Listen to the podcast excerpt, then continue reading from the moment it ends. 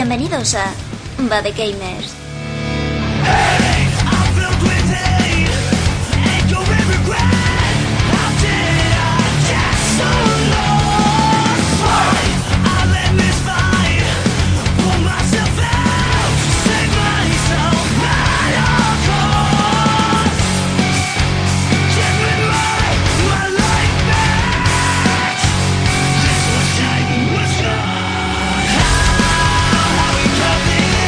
Muy buenos días, muy buenas tardes y muy buenas noches o cuando quieras que escuchéis el podcast y bienvenidos una semana más a nuestro programa número 2 de esta nuestra segunda temporada, que aún iba a decir primera, que aún estoy con lagunas, desde la pasada, aún estoy con las costumbres viejas. Bueno, empezamos a presentar a parte del equipo, eh, sin antes de no olvidarme, no como la semana pasada, que casi me olvido de Mara, ¿vale? Eh, de de decir que, que no está tumba, no está tumba este programa porque tenía que hacer hay diplomacias y tal, pues ya sabéis que él es político, tiene que debatir y reunir con Quiere la hacerse gente. con, el, quiere hacerse con el trono.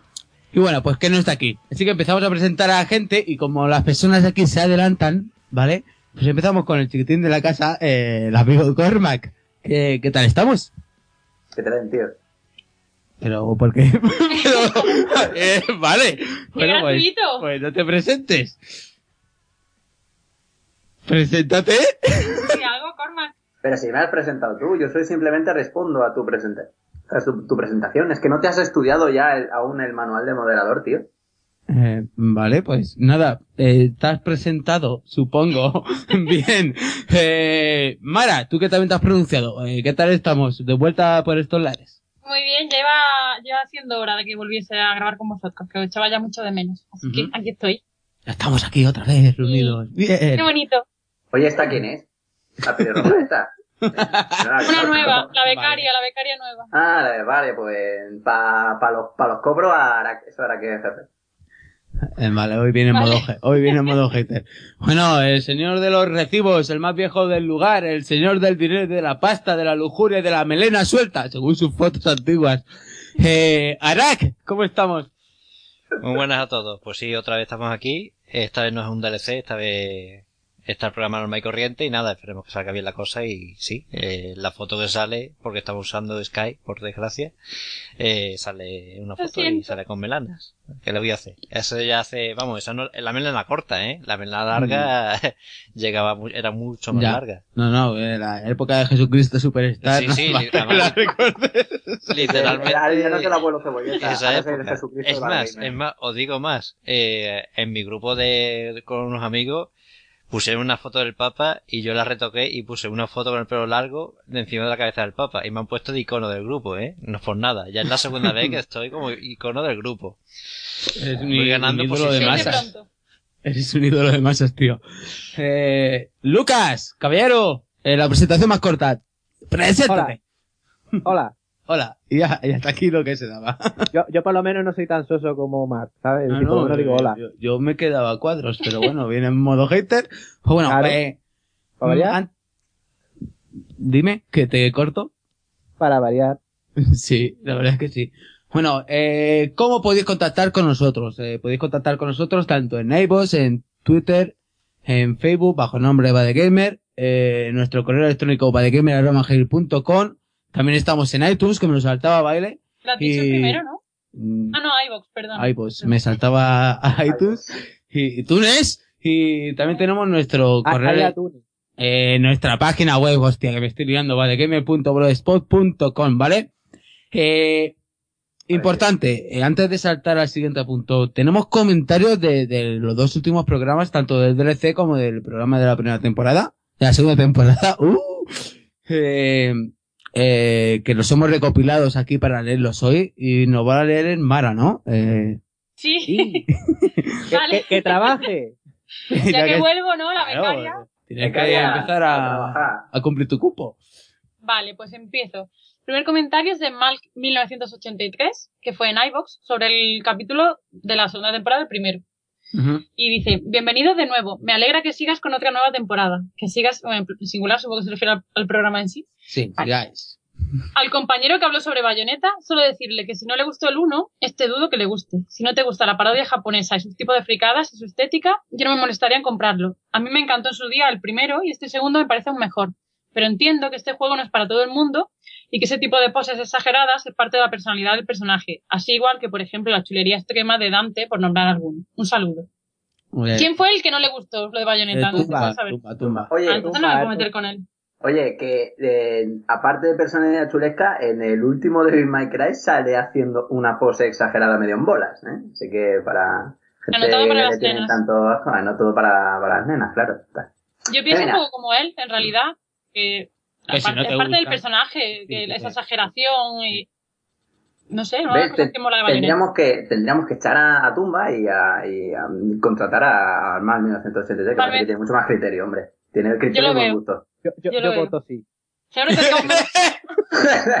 ya que no está la discusiones. Ya, Ya que no ya, está la ya tumba, que le gustan tanto los votos y esas cosas, pues mira, hacemos una votación. una votación fuera. Venga, vamos a la siguiente. anda, Venga, sigo con del mismo programa también y en iVoox de Alejandro Nebro Pérez. Dice que Guillermo, Guillermo del Toro es un mal director, es decir, que vosotros alguno dijo que era un mal director. Espera, Madre espera, sigue, mía. sigue, sigue, sigue. Madre mía, de cine estás pegado. Lucas, ¿eh? Lucas le- Eh, Sí, Lucas es que le respondí yo, re- le respondí yo, lo sabemos Alejandro, lo sabemos, los gustos de Cormac los cogemos con pinzas. Gracias por escucharnos. Y después nos pensé contestó. cuando- y después Bueno, nos se salva con el buen cosa. programa realizado. Es decir, que por lo menos aunque los comentarios de mierda de Cormac sobre cine, por lo menos el programa salió bien, así que todo bien. Gracias, Alejandro. Yo tengo que decir que cuando Mar dijo eso, lo de Guillermo del Toro, yo eh, personalmente pensé exactamente lo mismo. Digo, ¿qué coño está diciendo este hombre? Pero bueno. Bueno, Todos pensamos lo pero mismo. va- vamos, vamos a dejar que Cormac se explique. Ya que va a Hombre, este, este- este tío es muy grande, Alejandro, me caes genial. Pasa es que, vamos a ver, yo, no, no, no, en serio. Yo puedo entender que haya gente que, que le guste el- esa bazofia en todos los niveles eh, que es Pacific Rim, o la ¿Qué? primera de Hellboy, ¿Pero qué? ¿Cómo? o, Joder. ¿Cómo? o incluso el laberinto del fauno, no le demos sentido. Pero bueno, no me voy a parar. de ¿Y discutir. te parece una basura? Respóndeme. Vaya, vaya, vaya, vaya castaña de peli de interpretaciones de, de todo de sin sentido, madre Pero, pero, a mía. ver, a Yo no ver, sé a ver, a ver, que tú cuando vas a ver, a ver, cuando tú vas a ver Pacific Rim, sabes a lo que, lo que vas a ver, vas a ver un cine ñordo, no pidas un gran guion, no pidas que voy a unas ver un. Eh, ¿tú, qué, ¿Tú qué te crees? ¿Que todo esto es Ciudadano Kane, por ponerte un ejemplo? Yo qué sé, que No, como hombre, pero mucha Claro, gente. que en el cine, ¿no? Claro, tú vas a ver, tú vas a ver un ñordo que dices tú, bueno, más o menos se parecerá a los ñordos que hace Michael Bay, pero te encuentras un ñordo doble y encima con No, no, no, No hablemos de Michael Bay porque la última película, la última película que ha hecho sobre los tortugas ninjas, me cago, me meo 50 veces en ella, que ha destrozado un mito de nuestra infancia haciendo esa puta basura. Pero bueno, que no pasa nada, que, que esto es así. Y Cormac no tiene ni puta idea. No la tiene, no, no tiene idea. Eh, te queremos, pero como... Vale, pues entonces, eh, mm, eh, mm, Eh. hacerme, Eh. voy a cambiar de opinión y no vayas a ver Old Boy, porque mm, es una mierda. el- la nueva, Pues- la que han hecho el Sí, remake. sí, no vayas a ver Old Boy, porque No la vi, si a mí me gusta, si a mí me ha encantado, Eh, Bueno, va- original, así que no sé decir. Vamos, vamos a, vamos a darle un voto Seguimos, de ¿no? confianza. Vamos a darle un voto de confianza que ayer mi novia la vio y dijo que bien. Un voto de confianza que en Cormac. eh, eh, Ya, sí, sí. ¿Cormac? Porque la, Pero, pero, pero que la ha pero dicho otra persona, vamos. pero Claro, es que vamos a ver, es que tiene, tiene, ten- y yo do- todos ya toman por saco y metemos aquí a- al primer, al del comentario primero y al Ponín, y ya está, y los tres hacemos el podcast, un podcast con criterio. con culo. Voy a hacer un podcast precioso, no por poner seguro que lo hace bien. Sí, pero, pero La tú... ironía la por Ay. Bueno, vamos a, vamos con el siguiente. Que Además viene un comentario de nuestro querido Ike Saeva, de nuestro amor, Grande, amor grande. Fernando. Le mandamos un saludo que está, que está operado de la, de la mano, que está de baja ya tres meses y Un besazo Eh, para ti, Fernando. se está recuperando. Hay que también, hay que en el, en el eh, Bad, Bad Gamer Revolution, dirigido y comandado por Cormac, vamos a contratar a... Hay que ser, ya está haciendo, ya está Ike haciendo un Saeva nombre. se lo merece, que es un gran hombre. Hombre. Bueno, puso en, eh, también del capítulo el primero de la segunda temporada en iBox, dijo, un abrazo grande, figuras, como se os echaba de menos. Con lo referente al del a Guillermo del Toro, no sé qué pensar. No podría decir que es malo, porque tiene alguna cosa que me encanta, pero también tiene más de dos que es para darle con una zapatilla en la boca. No os metáis con Cormac y sus gustos especiales.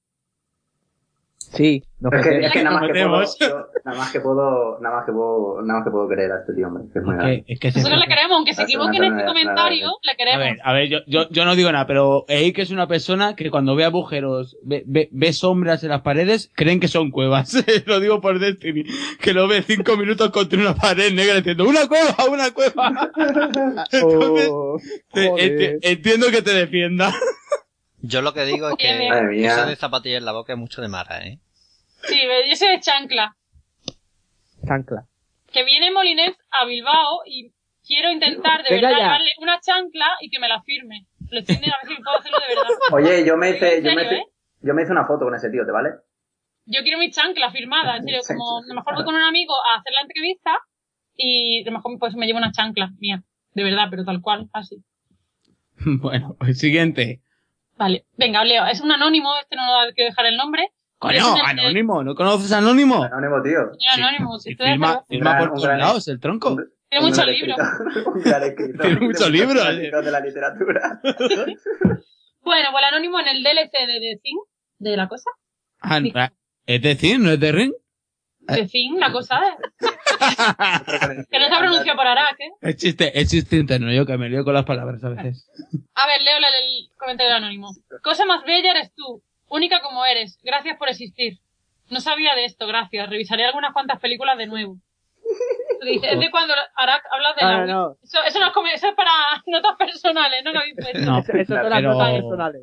Joder, si, si no lo vas que tienen por aquí que sí, eso le supongo la, Esa, esa la fue. señorita Ramona Flowers. Que sale Mara, la- esa fue la, la oración mm, que le hizo, se dedicó Enrique Cantillo, el señor Enrique el señor Arac, a María Elizabeth Winstead. Sí, La verdad es que la chavala arte. está tremenda. ¿Qué le hago yo? sí, sí. ¿Qué le vamos a Pero- hacer? No, pero una cosa, Mar, una cosa. Eh, Ay, antes- mira, no se os puede dejar solos. No, no, Me pero- cuenta.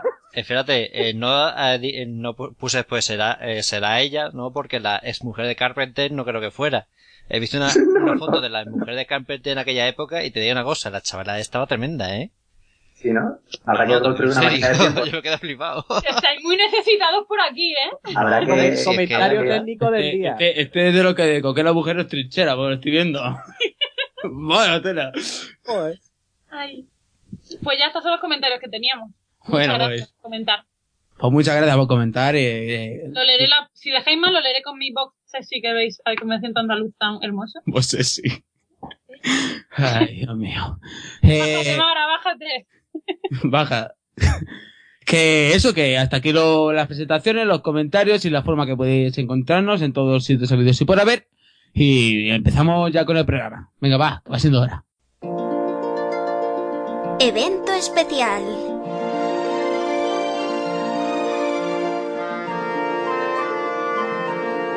Hoy tenemos la, la feria de un resumen de la feria que hubo hace ya. Una feria de un resumen. La feria de la línea. El resumen de la feria de la Bueno, línea. vamos, vamos a centrarnos, señores. Vamos a poner aquí calma, vamos a serenarnos. Tenemos un resumen de la feria que hubo en Madrid hace un mes, eh, más o menos, tres semanas, más o menos. Eh, un Siete mesecito por ahí. semanitas, más o menos. Eh, que nosotros no pudimos asistir, la mayoría, porque nos pidió muy lejos, lo estaba trabajando, otro no está, pero estuvo Mara, la Madrid Game Week, esta nueva feria, que es la que viene a sustituir a Game Fest, para, si algunos se más o menos es, para que se ubiquen, ¿vale? Y que nos va a contar más o menos lo que pudo ver, eh, cuéntanos en calidad de, de la feria, como has estado también el año pasado, más grande, menos, eh, el ambiente, así para empezar a entrar en contacto. Lo que prometieron era muchísimos más stand y que iba a haber muchas más cosas. Y la verdad que llegabas allí y lo que veías era que era, lo- los stands eran muchísimo menos espectaculares porque los que estuvisteis allí el año pasado quizás recordéis que algunos eran incluso como de dos plantas. Me parece que el de Sony tenía parte de arriba, el de Microsoft era enorme, todo lo que había de... No me acuerdo, el de, el Nation, no me acuerdo qué juego era, el de Rising, digo. Y era como más espectacular en los stands. Y este año era como más simples, había muchas más consolas para probar, que eso siempre es importante en realidad, no hace falta tanta espectacularidad, pero por lo menos que se puedan probar los juegos. Pero el, la- el número de stand era más o menos parecido. Y lo que sí era, que me gustó bastante, me, era mucho mejor que el año pasado, era el espacio dedicado a los juegos indie, a los juegos españoles, porque el año pasado era como una especie de mesita así nada más entrar. Y nos contaste que estaban ahí un poco más apartados, ¿no? Era, pero era encima, vamos, más grande, era mi cuarto es como más grande este cuarto que donde estaban ellos con, con los portátiles encima para enseñar los juegos, era horrible. Y este año, gracias a Made in Spain y, y Game Lab, han tenido un espacio enorme y cada, cada desarrollador tenía espacio para mostrar su juego y que la gente lo probase. Entonces, ahí en ese, en ese sentido ha mejorado bastante, pero lo que es el, lo- los stands normales, más o menos los mismos, es decir, los Microsoft, Sony, bueno, Nintendo, se nota que ha pagado este año bastante más porque nada más entrar, era estaba el de Nintendo y ese sí era bastante grande. Con una pantalla en plan gigante para la gente jugando a las más y demás. Y después, bueno, Namco, eh, bueno, Ubisoft, no, creo, recordar que no estuvo, no, Ubisoft no. Que me parece que se descolgó a última hora, me creo recordar. Y bueno, es decir, los, los tan clásicos y de, de compañías normales. Y bueno, después había para probar ciertos juegos, como que yo realmente no probé, no probé bastante porque había muchas colas.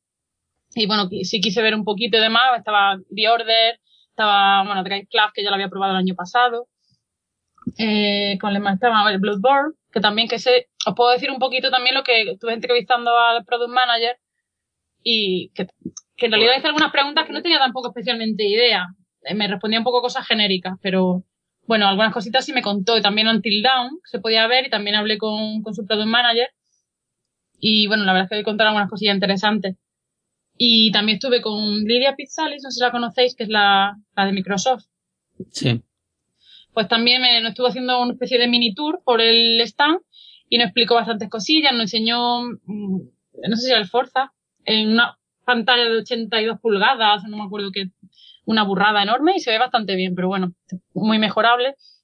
Y nos contó, bueno, que va- más o menos lo que van a hacer un poco en el futuro próximo, lo de la colección de, de Halo. Le pregunté si, si va a venir traducido bien Halo 2 y ella me dijo, yo soy la primera que estoy harta del necesito un arma, pero no la vamos a traducir porque no sale rentable.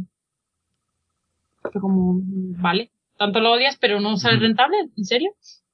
Así que, así que bien, eso en plan resumen, resumen Global. general. Vale, Sí. eh, ¿por dónde queréis que empecemos? Empezamos por que empieza a hablar de los juegos indie, que es lo que más... No, Lo- los indies, si quieres, que los deje para el final. Mm, vale. Que se Claro. extienda ahí lo que quiera. Y donde queráis, eh, o empiece con entrevistas No. o empiece con... Como tú quieras. quieres, De Bloodborne, por ejemplo, Vale, Venga, pues empieza por, ejemplo. por ejemplo por ahí. bastante interesante, vaya, los que sepáis un poquito de él. Obviamente hay muchas preguntas relacionadas con Dark Souls, porque era inevitable preguntar, ¿no? Entonces me estuvo contando un poquito que había novedades en plan de que incorporan armas de fuego, ya no es el siglo XIX, sino que es una época medieval, que no es medieval, sino todo lo contrario, ya es una época victoriana. Los sistemas de combate son nuevos, también se podría decir que han innovado las formas de jugar, es decir, no hay escudos ni armaduras. Lo único que tú vas mejorando es tu arma. Que me quería decir como que era un poco real, en el sentido de que, bueno, uno, uno por lo que tiene es el arma para luchar y no tiene más para enfrentarse a los enemigos. Y que muchas veces es mejor un ataque que, que una, una buena defensa, ¿no? Luego ¿Tú sí lo- me parece que la lo- frase- ¿Lo Dime. viste algo, Mara? Sí, sí, allí estaba para probarlo. Yo- y sí, sí, estaba, sí. En el Pero stand de Sony estaba. Le echaste un ojo, es que hay una cosa que me. de la jugabilidad, un cosa punto que me, que me tiene en duda. Eso si de. puedo. Que supuestamente cuando nosotros, no, bueno, cuando presentaron Bloodborne y estuvieron vendiendo de que lo iban a hacer un poquito más eh, accesible y tal, ¿viste algún movimiento así de esquiva rápido de los personajes? ¿Hay un salto así como un dive de un lado para otro de, del personaje en algún momento? Mm, pues no sabría decirte. En eso, si lo vi, no fue algo que me llamase tanto la atención como para, para caer, pero puede que sí, porque ya que no hay, como decía, ni escudo ni armadura, pues que menos que el, por ejemplo, el protagonista pueda defenderse aunque sea con movimientos.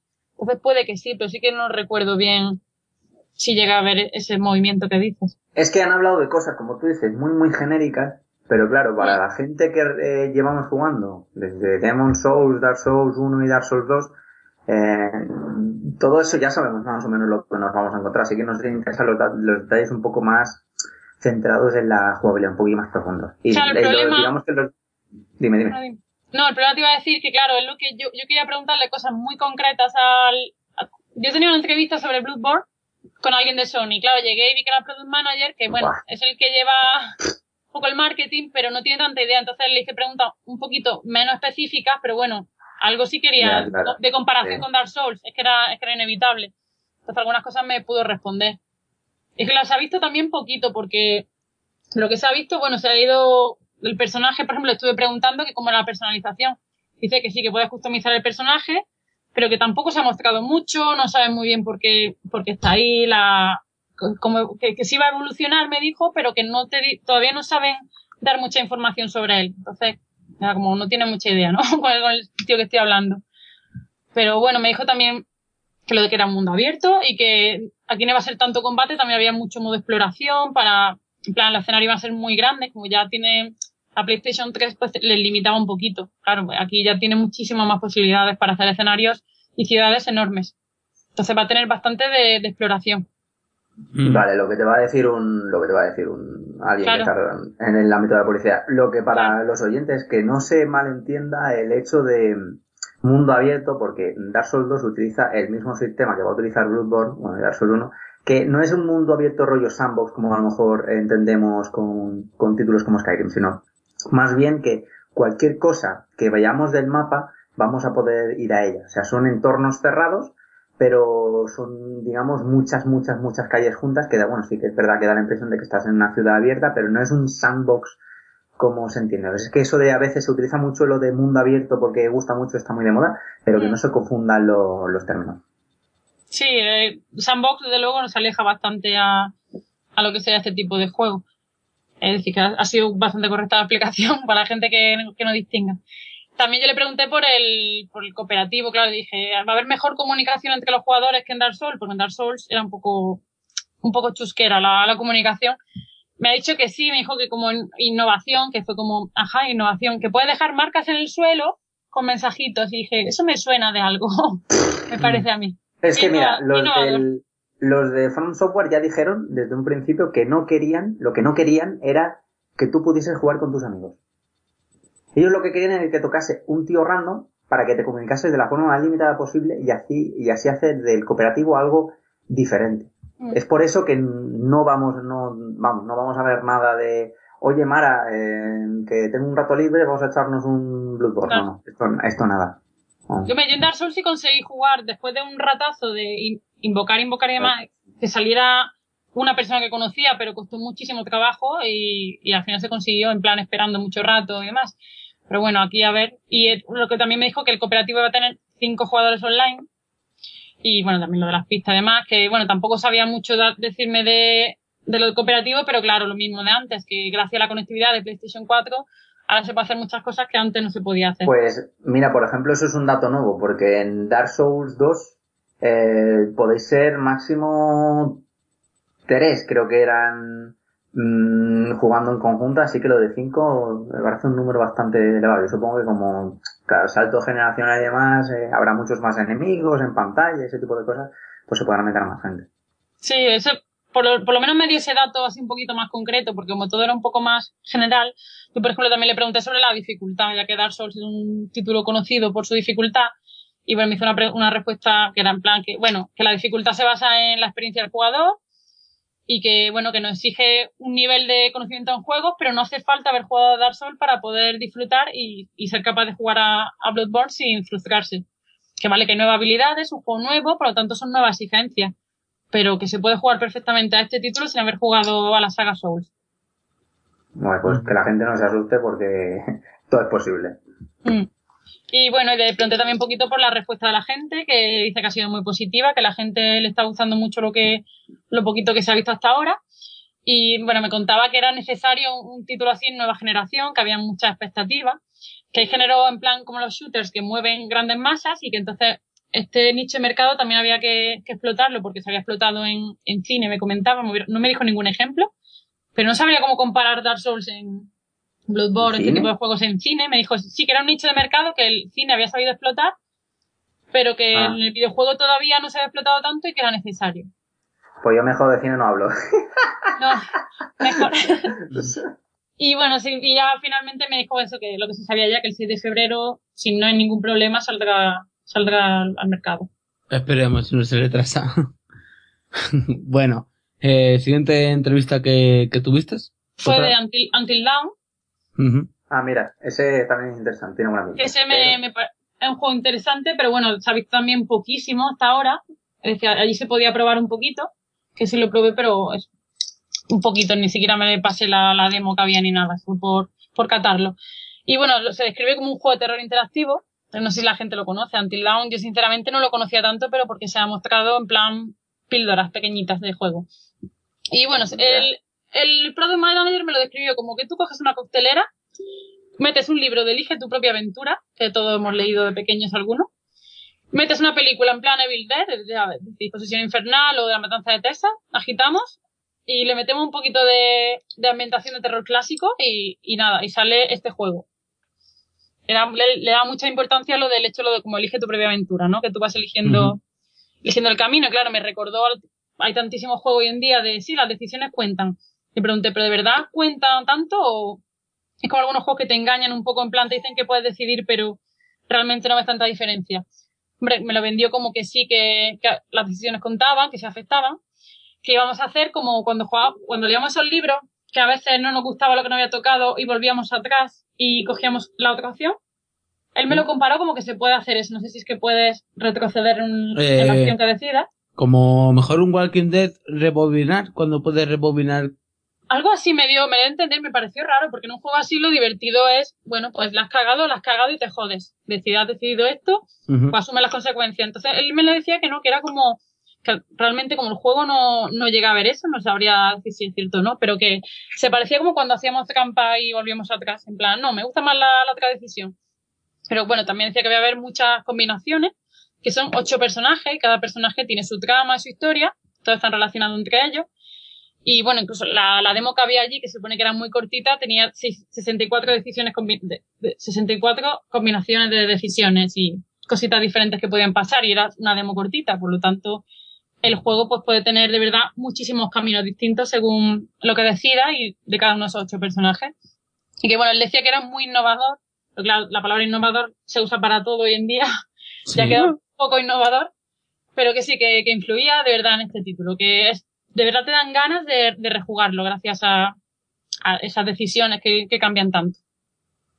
Y bueno, de hecho le pregunté que si se podía morir, porque claro, son ocho personajes, y después de Beyond, que no podían morir, ya tenía curiosidad en preguntar un detalle tonto, pero siendo además de, de cine de terror, como plan cine de terror, me dijo que sí que pueden morir los personajes, como tienes ocho, pues pueden ir- van pasando cositas, y además en plan slasher típico película serie B de matar en plan eso, posesión infernal o matanza de Texas. Las buenas. Buenas muertes que, que la- habrá muchas situaciones que no están hechas en plan comedia, pero claro, de, aunque sean en plan terror de matar a lo bestia, a lo gore, pero te acabarás riendo, que es un, es un juego para estar con tus amigos, con tu novia lo que sea y pasártelo bien. Básicamente, que no es un, no es un survival, no es un Alien que decía el, el hombre que estaba acojonado jugando Alien Isolation, ni un Evil Within. Es un juego en plan, bueno, una película interactiva y que es para eso, para estar con los amigos y echar unas risas, básicamente. Y bueno, por con los el- amigos. o amigos, sí, yo he jugado a juegos de terror con amigos y demás y, y me lo he pasado bien. ya, y pero es que la cosa, que tú lo has pasado bien. No has pasado miedo. Ese es el problema. No, no, yo, lo- yo me he acojonado. Con la- cuando jugué a Amnesia, que éramos creo siete personas, no me acuerdo cuántos éramos, Joder. y yo lo pasé mal, ¿eh? Y, y con más juegos lo he pasado mal. Y hace poquito con el, con el PT éramos, estábamos cuatro personas y yo estaba como medio escondida al que estaba jugando, en plan, me da miedo, no quiero mirar. Vale, pero la experiencia monojugador, digo yo que será la. Para la que está hecha el juego, ¿no? Hombre, sí, el jugador, además, esto en cualquiera siempre es el que más lo vive, ¿no? Porque el que está como sufriendo, por así decirlo, será el que, el que más sufra miedo o, o lo que, lo que produzca el juego. Pero por lo que cuenta, como es tan visual, como tan, como una película y demás, sí que podrá disfrutarlo un grupo de personas. Y bueno, le pregunté por similitudes con Heavy Rain, porque al describírmelo me, me recordó mucho. Dice que bueno, que sí que puede recordar a Heavy Rain, porque saca partido de las decisiones, y también hay acciones secundarias, en plan, habrá tontería, igual que se, se afeitaba al tío o algo así, se luchaban. Por lo mejor hay tonterillas así pequeñitas.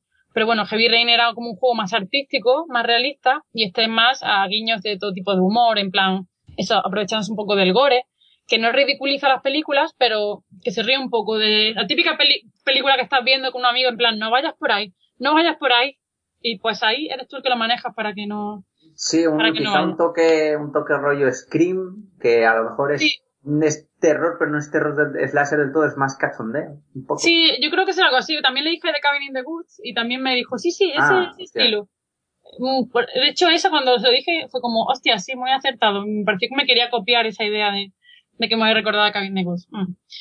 Y bueno, también le, le, conté, le pregunté un poquito de cómo habían hecho el juego porque se ve que han cogido en plan captura de movimiento, que han cogido a actores conocidos, por ejemplo, a, a Hayden, Pa- ¿cómo es? Hayden Panettiere, nunca me acuerdo, la de Héroes.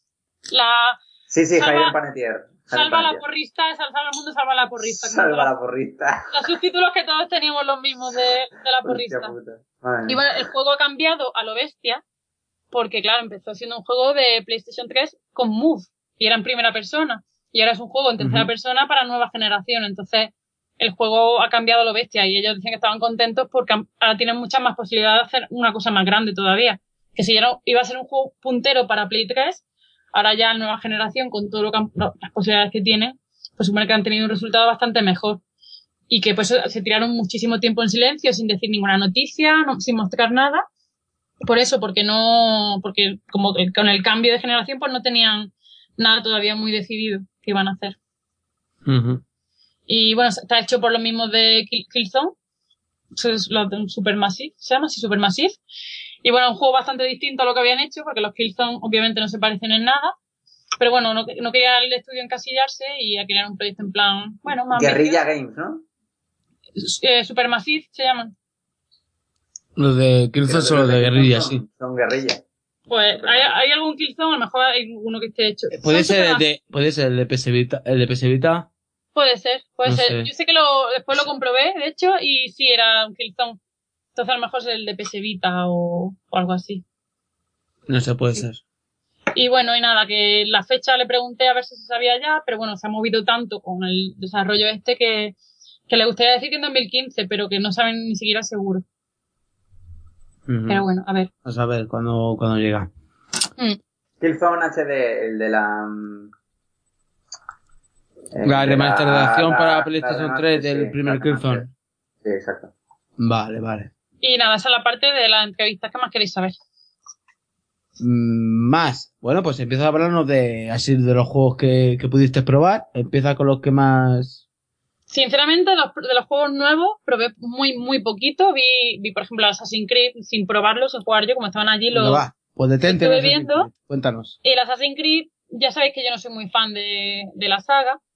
Sí que vi como, no sabría decirlo bien, pero sí que me llamó más la atención como para decir, este sí me, me apetece jugarlo, como que veía algo distinto. Yo te digo, al no ser fan de la saga y no, no podía diferenciarlo tanto, he visto el, el primero y el, y el segundo con los, con los DLC. Ya el, los siguientes que ni lo he jugado ni nada. Pero sí que, no sé, lo- bueno, gráficamente, por supuesto, está, coño, nueva generación.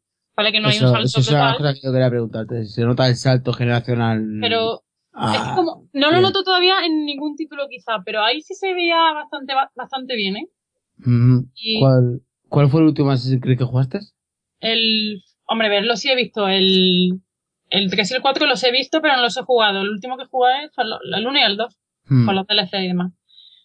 Yo los gameplay que he visto, sí lo que he visto que, que parece como que tiene más, más animaciones a la hora de escalar, que se ve más fluido, que se ve más...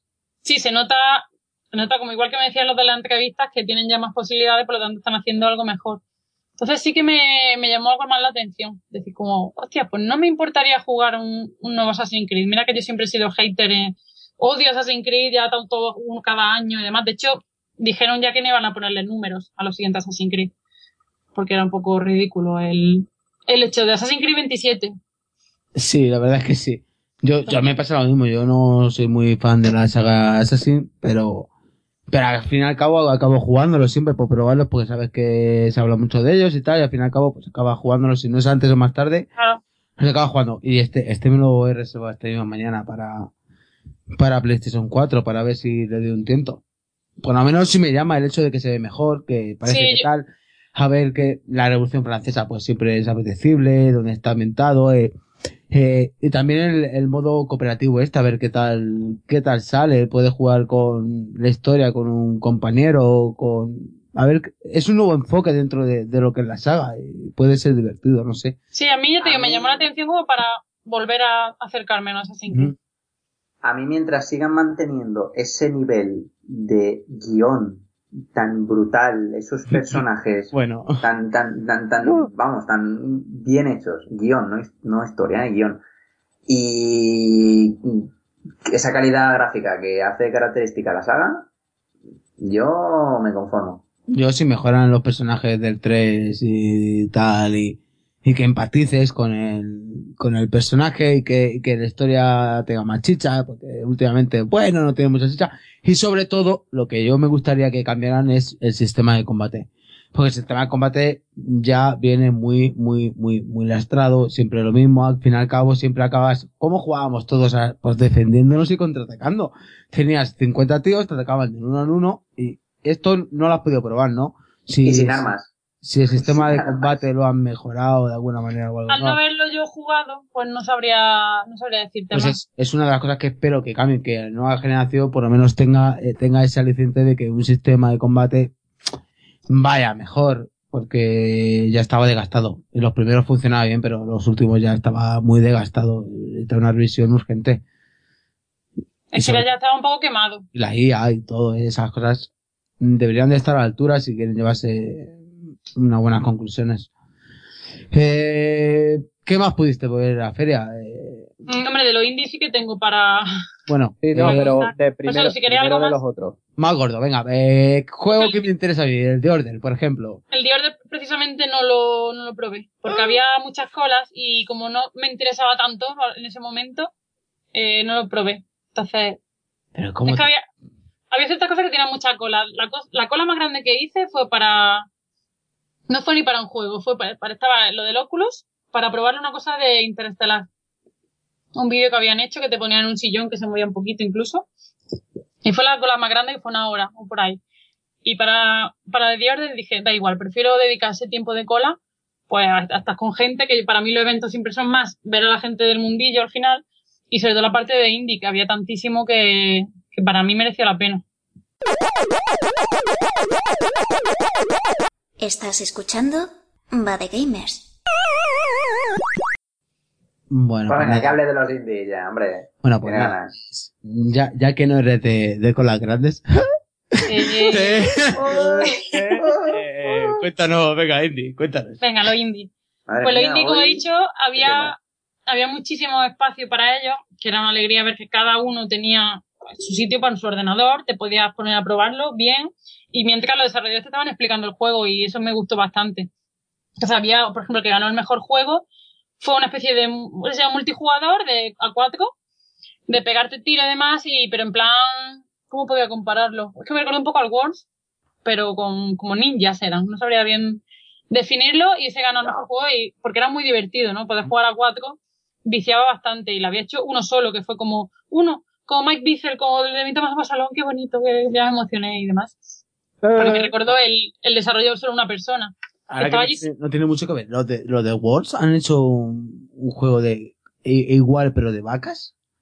Ah, no, No, lo he O visto. de, o de ovejas. Creo, que- creo Yo no que decir título, no, yo- Es que lo vi, lo Igual vi en no la es. historia el otro día de, de, no, espera. de pe- dime. Eh, es como un Lemmings, pero con ovejas. Sí, eso, Mejor eso, dicho. eso es. Ah, es vale, Algo de eso vi, sí.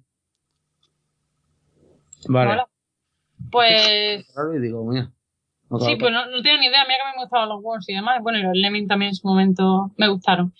Y bueno, pues el juego se llama Only, Only Shakes. Ahí no me acuerdo bien, que es lo peor. Lo tengo por Twitter. Si alguien quiere saberlo, que Mara Gilbert me pre pregunta por Twitter y le digo el nombre del juego. Que merece la pena, ya digo que, que fue el que ganó el juego. Daban un premio, ¿no? Al mejor juego indie o algo así. Acosadla por Twitter, talqueadla. Acosadme, acosadme. Y me preguntó lo que queráis preguntarme, me podéis preguntar y yo respondo. Y, a ver, bueno, el Randall's Monday que tanto se está hablando ¿Qué? estos días. A ver, a mí, ¡Qué bien, Lucas! de, bien, de bien. hecho, de- después del programa tengo yo que analizar, tengo que jugarlo y analizarlo, porque me lo han mandado para analizar. Y lo digo así porque como tengo, estoy cansada y tengo sueño, pero tengo muchas ganas de jugar ese juego, maldita sea. Porque lo jugué, eh, me senté un rato y era como, yo no me quiero ir, quiero seguir jugando. Esto mola mucho. Porque los que han jugado a las aventuras gráficas de toda la vida de LucasArts lo van a disfrutar muchísimo porque se tiene, tiene el mismo tipo de juego, un humor parecido, tiene montones de referencias a otros videojuegos, a, a cine, y luego el doblaje es una puñetera pasada en español, tiene voces como de Pepe Mediavilla, que es Gandalf, el que dobla a Leonardo DiCaprio, que no me acuerdo del actor sí, también. tiene- tiene un de- doblaje profesional a lo bestia y en sí. inglés también creo que son conocidos por lo- hay algún actor de Claire's doblándolo así que, que el juego lo han hecho en plan profesional y se disfruta muchísimo y yo estaba allí sentada jugando con él ah, jugando al lado del desarrollador contándomelo cómo lo habían hecho el por qué y demás estaba súper emocionada como qué bonito esto me encanta el juego y, y encima me está aquí contando todo que es lo que me gustaba de lo de los stand de indie que te lo contaban todo bien explicado y bueno pues el Randall Monday como creo que tiene- necesita poca poca presentación, pues ya lo sabéis. Tengo aquí las tarjetitas de los juegos, entonces así me acuerdo. Pues yo no lo conocía. No, Randall Monday, pues estaba en Twitter ardiendo con, con Randall Monday y se lo merece de verdad, ¿eh? Porque creo que va a ser un juego que va a pegar muy fuerte. De hecho, en Mira, GOG, eh, por ejemplo- la reserva y te dan un juego. Dime. por ejemplo, ¿no? Lo que estabas diciendo, que es que, por ejemplo, en GOG, eh, normalmente no hay muy, hay pocos pre-order en GOG, pues Random Moldes es uno, ¿sabes? Es decir, eh, y salió hace unos cuantas semanas y todavía creo que, creo que, ¿cuándo sale? No sé si era El 8 de 2, noviembre. el, 2, el 8 de noviembre, eso. Había salido dos semanas antes ya y, y no es GOG muy de da- hacer pre-order. Y sin embargo, mira, ahí lo tiene. Y mira que te regalan un, un juego y demás, está bastante bien. Que- Y de, de, de, Alic, ¿no era de Alic? Eh, sí, Creo que tra- sí. Pero está también. regalan un juego de ellos. Mm. Es decir, merece la pena por echarle un ojo porque se nota un juego que está hecho con mucho cariño, aunque lo leía todos los indies y lo veía y decía, joder, que se nota que lo han hecho con amor. Pero este encima de eso te da, te desprende ese aire de juego antiguo, de aventura gráfica de LucasArts, que era como, no me quiero levantar, de verdad, quiero seguir jugando, mira, me encantó. Y que ese, ese lo recomiendo bastante. El juego que decía antes, por cierto, no era Only Shape Pixels, es el tío que lo ha hecho. El juego se llama Super Rocket Show, Shootout, ¿vale? Y mola. Venga, ya no la acosáis Otra por. Twitter, ¿eh? Pero podía acosarme por Twitter igualmente, yo respondo a todo el mundo. Luego, Vale. a ver, otro juego que me encantó, que es de Indie for Fun, que, bueno, vosotros que tenéis la cámara podéis ver que la imagen que estoy poniendo, creo, una tarjetita, eh, es un personaje que es clavado a Ramona Flowers, de hecho se lo dije y le, le hizo ilusión que reconociera ese parecido que él querían darle a la protagonista. Era un poco en plan plataforma, discogiendo, tienes que tornillos y demás. Y, y la verdad que también se hacía muy entretenido, las animaciones me gustaron mucho y el hecho de eso que se pareciera a Ramona pues, pues molaba. Y de hecho, si podéis meter en la página Indie for Fun, con el, el for es un 4, estará seguramente el tráiler que me gustó bastante, la verdad, de lo como te lo presentan. Estaba allí también el músico que le había hecho la banda sonora y había hecho un trabajo bastante chulo. Y también me gustó bastante. Otro juego que probé, bueno, el, ya lo conocéis, el God Will Be Watching, de The Construct Team. También estaban por allí. Lo conocéis, supongo, ¿no? Sí. juego conocido, estaban allí también, que son además gente bastante maja. Y ese, pues poquito ya que, que hablar, yo creo que se, se lo conoce bastante la gente. Después otro juego que probé fue el Project Cell, que además conocía a uno de ellos, eh, que creo que estaba, no sé si sigue con ellos todavía, pero bueno, uno, uno de los que ha desarrollado el juego, que era como, tú eres un glóbulo blanco, creo recordar la explicación, y vas matando bichos que se meten en tu cuerpo y demás. Y la Ah. verdad es que viciaba, ¿eh? Tiene una forma de hacer juego que vas matando bichos y no te das dando cuenta, pero estás enganchado y sigues jugando. Y ese también me gustó bastante. Y es que en realidad me gustaron casi todos los indies. Creo que no hubo ninguno que no, que no me gustase. Luego probé uno que se llama Raw, Raw Festival era o Raw Zombie. Ay, no me acuerdo. Ese, ese me podéis preguntar también porque no me, más tarde porque no tengo aquí ahora el nombre. Que era, estaba muy hecho para tablets también porque yo jugué en ordenador. Y es lo mismo, es ir matando zombies a lo bestia. En plan, ¿cómo lo comparo?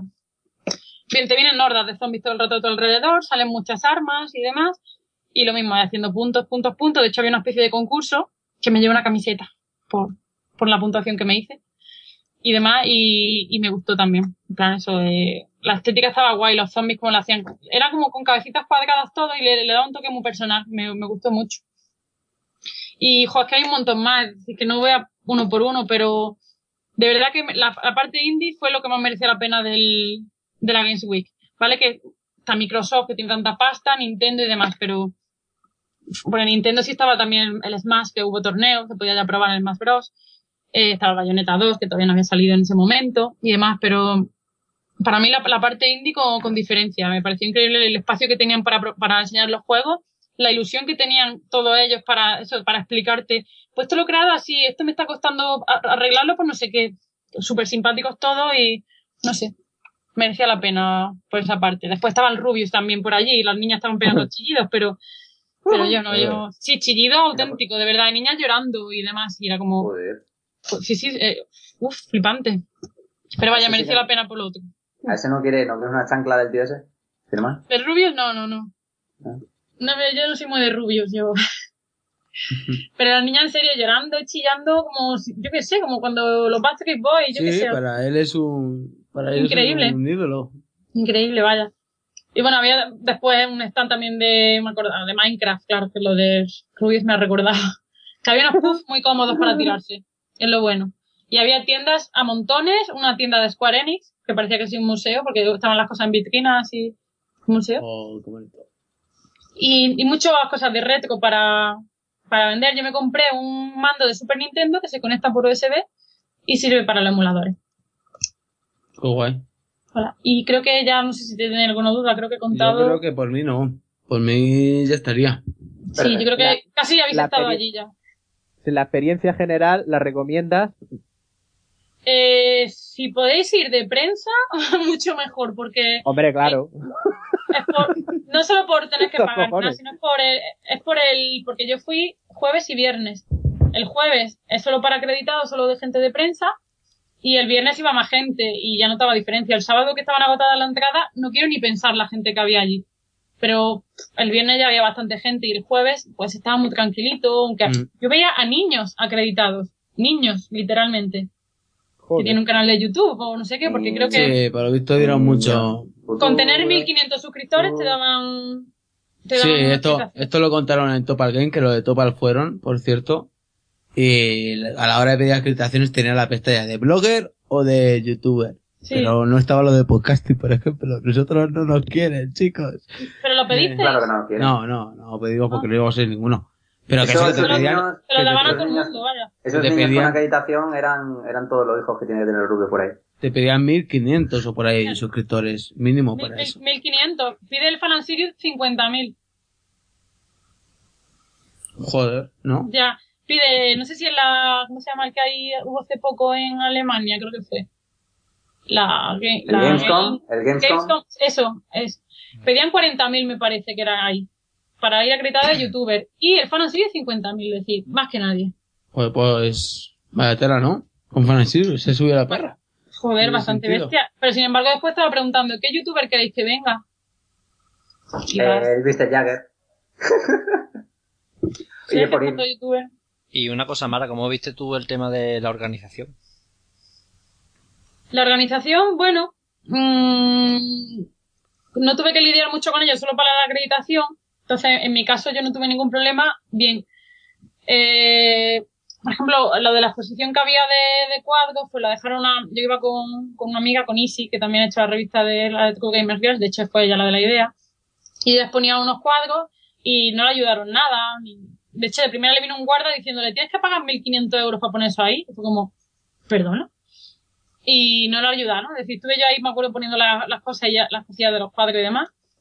Y entonces, en ese sentido, fue lo poquito más que me acerqué. Lo de la organización, bueno, que tampoco se podía hacer mucho. Se supone, habían prometido muchas más cosas, pienso yo, de lo que había. Hmm. En plan, tenemos no sé cuántos cientos de stands. Había bastantes, pero no tantos creo como los que decían, ni muchísimo menos. Y las colas yo creo que, como yo no fui el sábado y el domingo, yo creo que algo hicieron mal porque no supieron gestionarlo, porque por lo que contaban llegaba la cola al metro. Que para llegar la cola al metro es que había una cola de cojones. Entonces la gente se quejó. Yo he visto mucha gente que ha soltado mucha mierda de la Games Week. Yo me lo pasé bien, sobre todo por eso lo que siempre digo de la gente. Pero la gente sí que se ha quejado bastante. No sé qué problema habrán tenido. Eh, eh, el Rubius, principalmente. supongo. El Rubius. Hombre, a él lo tratan como un rey. Yo creo que es la persona que menos se puede quejar de, de toda la Games Week. Le tratan, vaya, como a nadie. Sí, pero lo meten en un sitio ahí dentro de cuatro paredes y, y ahí te salta un ejército de zombies que quiere comerle el cerebro en, Y lo que no es el Me la cerebro entrada. también. en con ese cerdo también. Madre mía. Y nada. Bueno, pues nada, pues yo creo que hasta aquí la madre Game Week, ¿no? Sí, La Bueno. Mara Games Week. La Mara Game Week. Bueno, pues, pues pasamos, pasamos a otra cosita. ¿A qué estamos jugando? Bueno, eh, la que estamos jugando. Eh, ¿Qué hemos podido probar? ¿Qué hemos podido darle? Eh, empezamos por Arak, y que es de los que menos ha participado. Y que nos vaya contando, que se vaya desplayando ahí lo que quiera. Dime. No, tampoco nos podemos explayar demasiado. Ya, ya, ya, pero bueno, eh, ya que no se ha hablado mucho, que te explayes, porque yo, por ejemplo, eh, no voy a hablar mucho. Qué trolazo, Lara, que. Que tú no vas a hablar mucho, qué raro. no.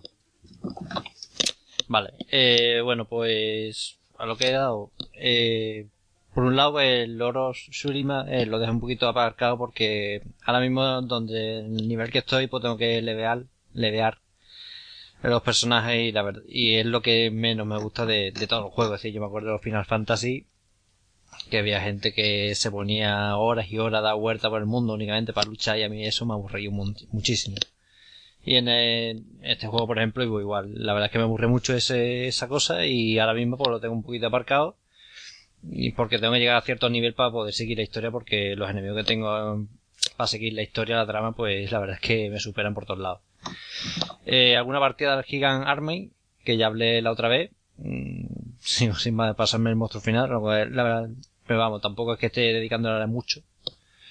Eh, al Blood Bowl, que al Legendary Edition, que lo tengo, pues le estoy dedicando a veces un rato. Sí, ya Y mira la estaba riendo. Bueno, la cosa es que el juego para echar ratillo y de vez en cuando pues lo he hecho. Lo que pasa que ahora mismo estoy con los elf- elfos eh, silvanos contra los hombres lagartos y no, no supero esa, esa parte todavía. Eh, y estoy, digamos, en la parte de historia que es una especie de tutorial grande. Pero bueno, ahí voy, va a complicar la cosa. Y al Hearthstone, que sí le he dedicado bastante, bueno, le estoy dedicando, le estoy dedicando bastante horas. Llevo una mala racha porque la verdad es que estoy perdiendo todos los combates, pero bueno. Al, al La verdad que te lo pasas bien. Yo Ah, vale.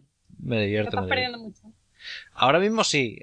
La anterior, hace una semana estaba ganando normalmente casi todo. Ahora es lo contrario, pero bueno. Esto es por racha también. Tampoco nos vamos a quejar mucho. Yo lo tengo ya claro. Lo dije ya y yo he hecho un par de partidas al día. Y ya está. Si pierdo bien y si gano también. No me quiero yo calentar mucho la cabeza ahí.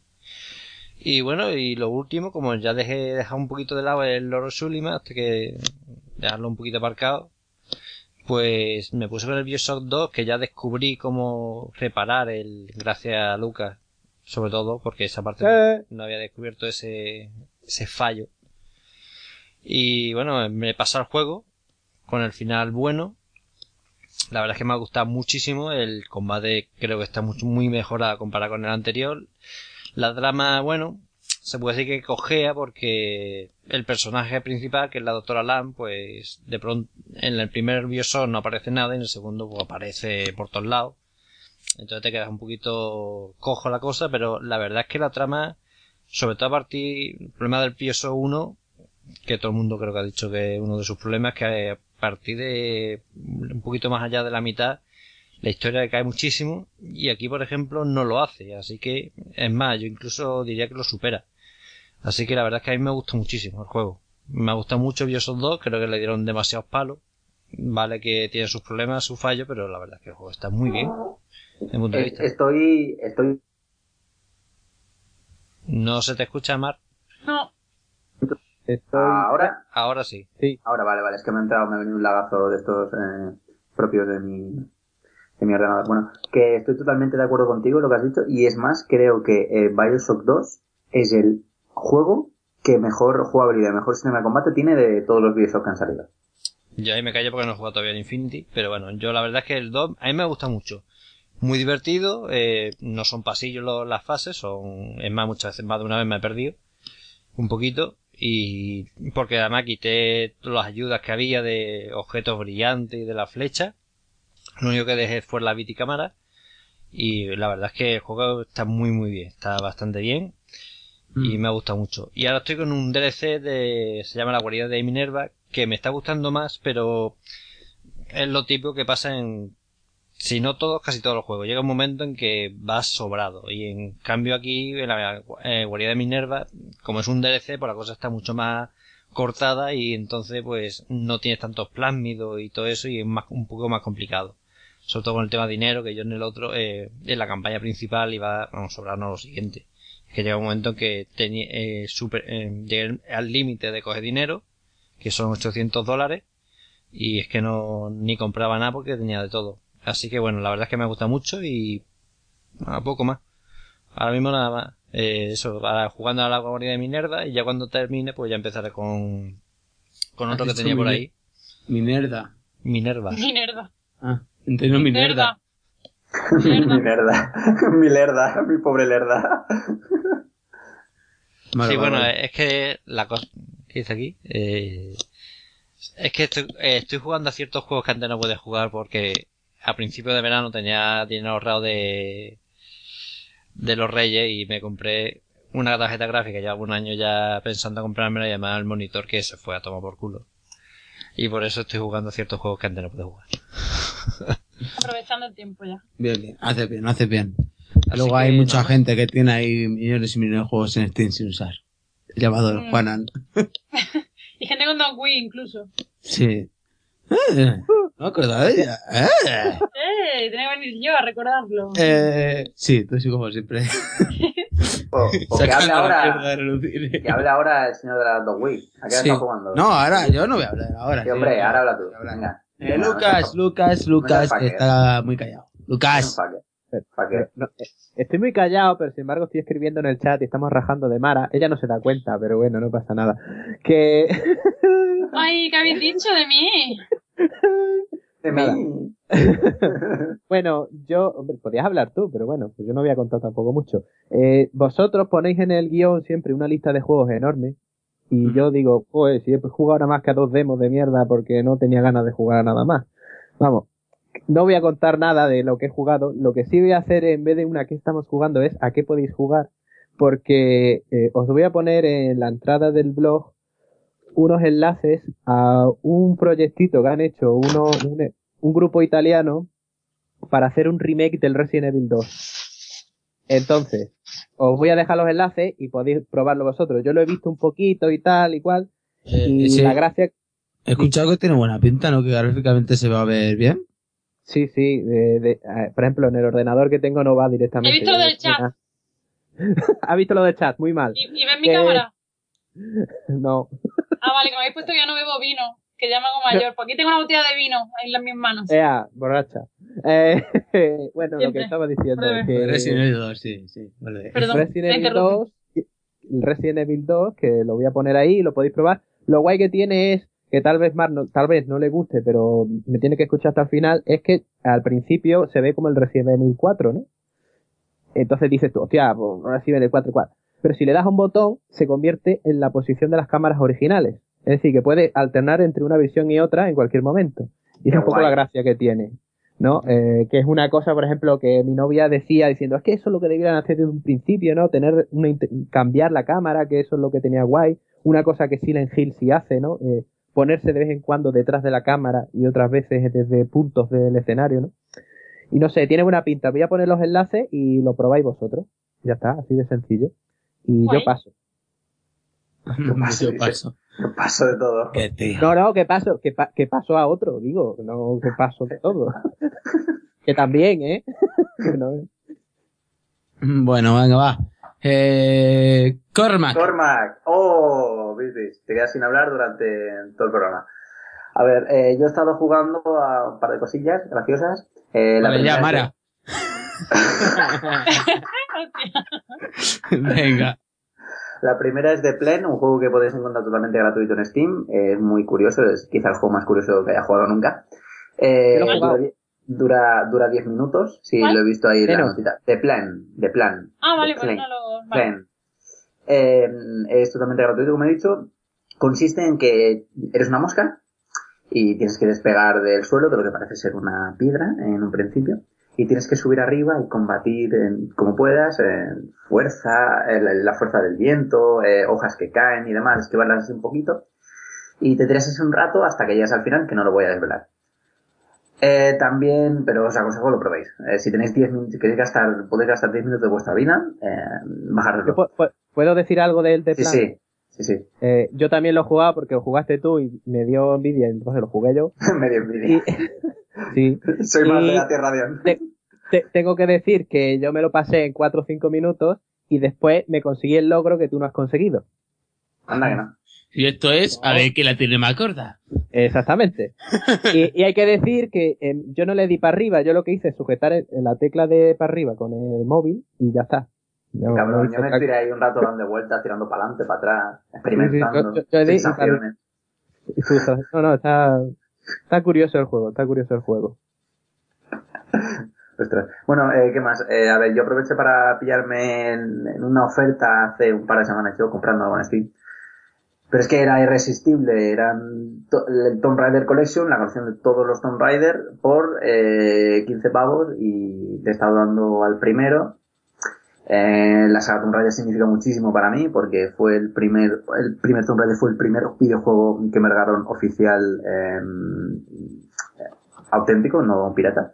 El primer Tomb Raider. Y estuve, sí, he estado jugando bastante al primero, eh, he recordado lo malo que era, eh, jugando los Tomb Raider, una vez no me he viciado muchísimo, pero la verdad es que me ha dado un- muchos ataques de nostalgia y lo he disfrutado muchísimo. Pero bueno, Pues seguiré a ti, jugando. y a que te mataba 50 veces en las mismas piedras, en los mismos saltos.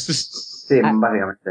De, de la forma que lo ha dicho, pensaba que había dicho, he, he jugado al primero, que malo era, y no es que, es que fuese malo el juego, es que mal, el malo Sí. era él. No, no, malo yo, Ah. malo yo. No, el juego Vale, para vale, nada. vale. Anda que yo, que cuando me regalaron, creo que era el Tomb Raider 2, y, y los primeros cuatro días estuve jugando en el campo de entrenamiento porque no sabía salir de ahí con el, con el tío encerrando en la nevera. Y yo, ¿pero qué hay que hacer aquí?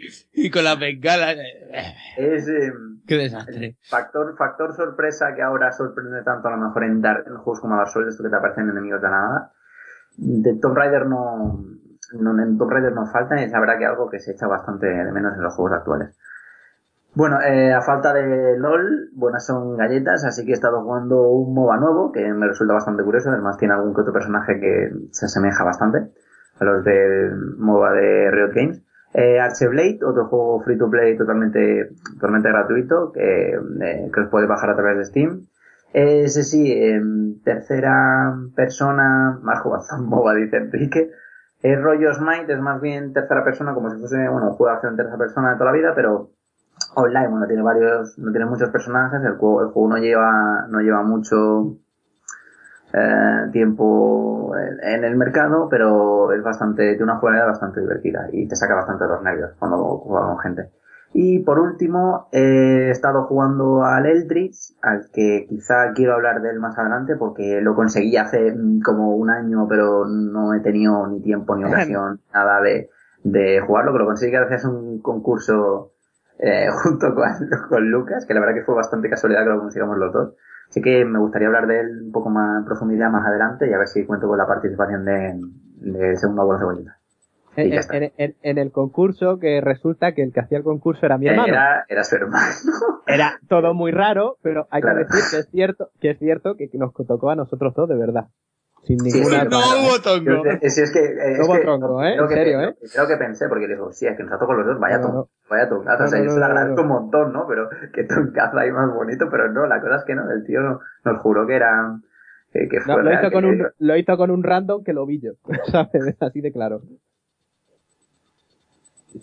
Qué joya, ¿no?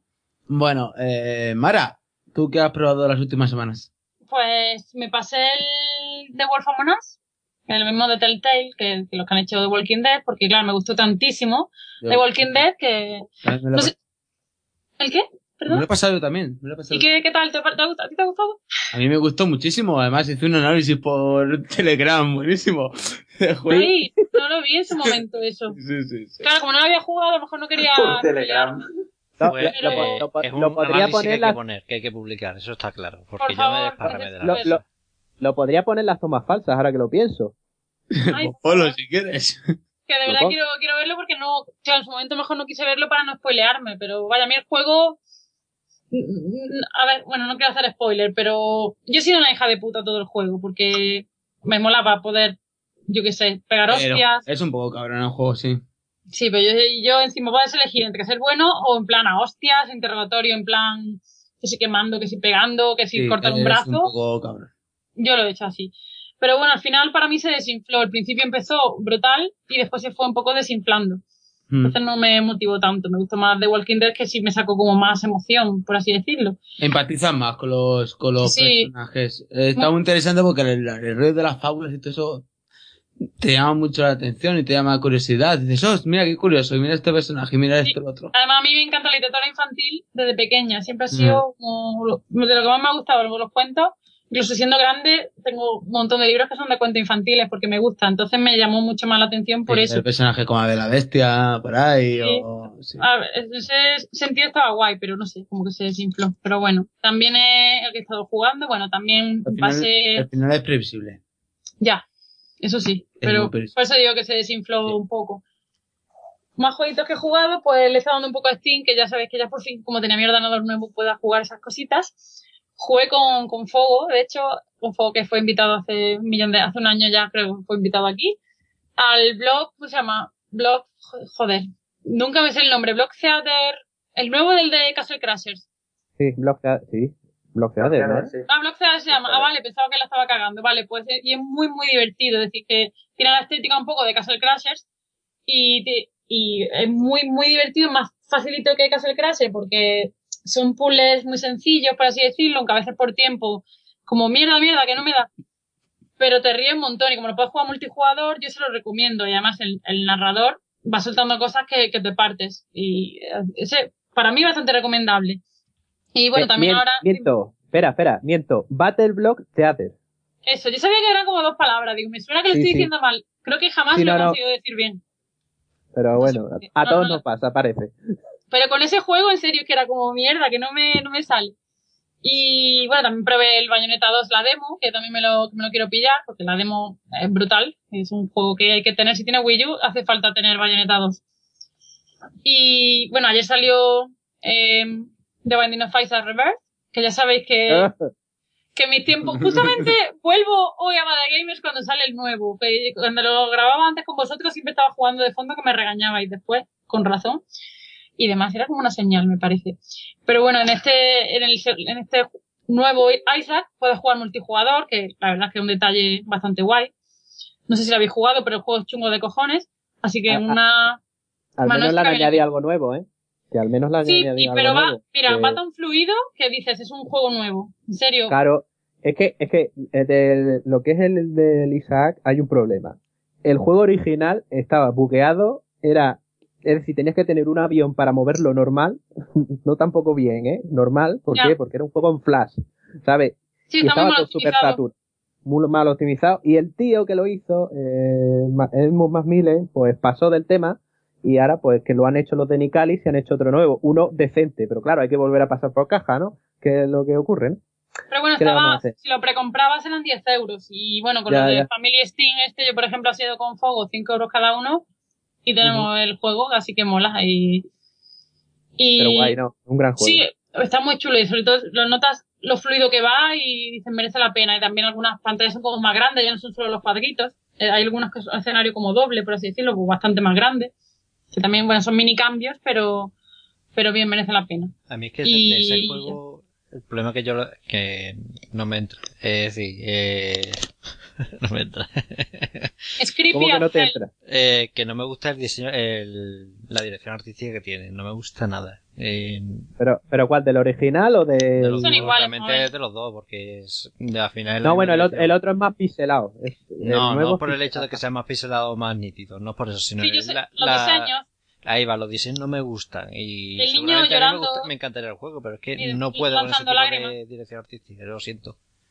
Pues no sé. Es muy creepy. Yo digo que para mí es un juego creepy, pero es que engancha un montón el juego. Tiene algo además que sea aleatoria. Cada vez que juegues, cada partida es totalmente distinta a la que acabas de jugar. Cada vez te dan objetos nuevos.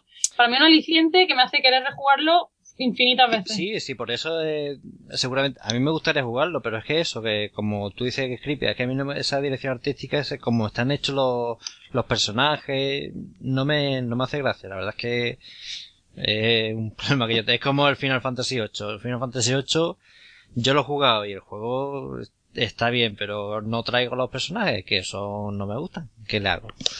Es ¿Qué más fuerte que ¿Qué yo.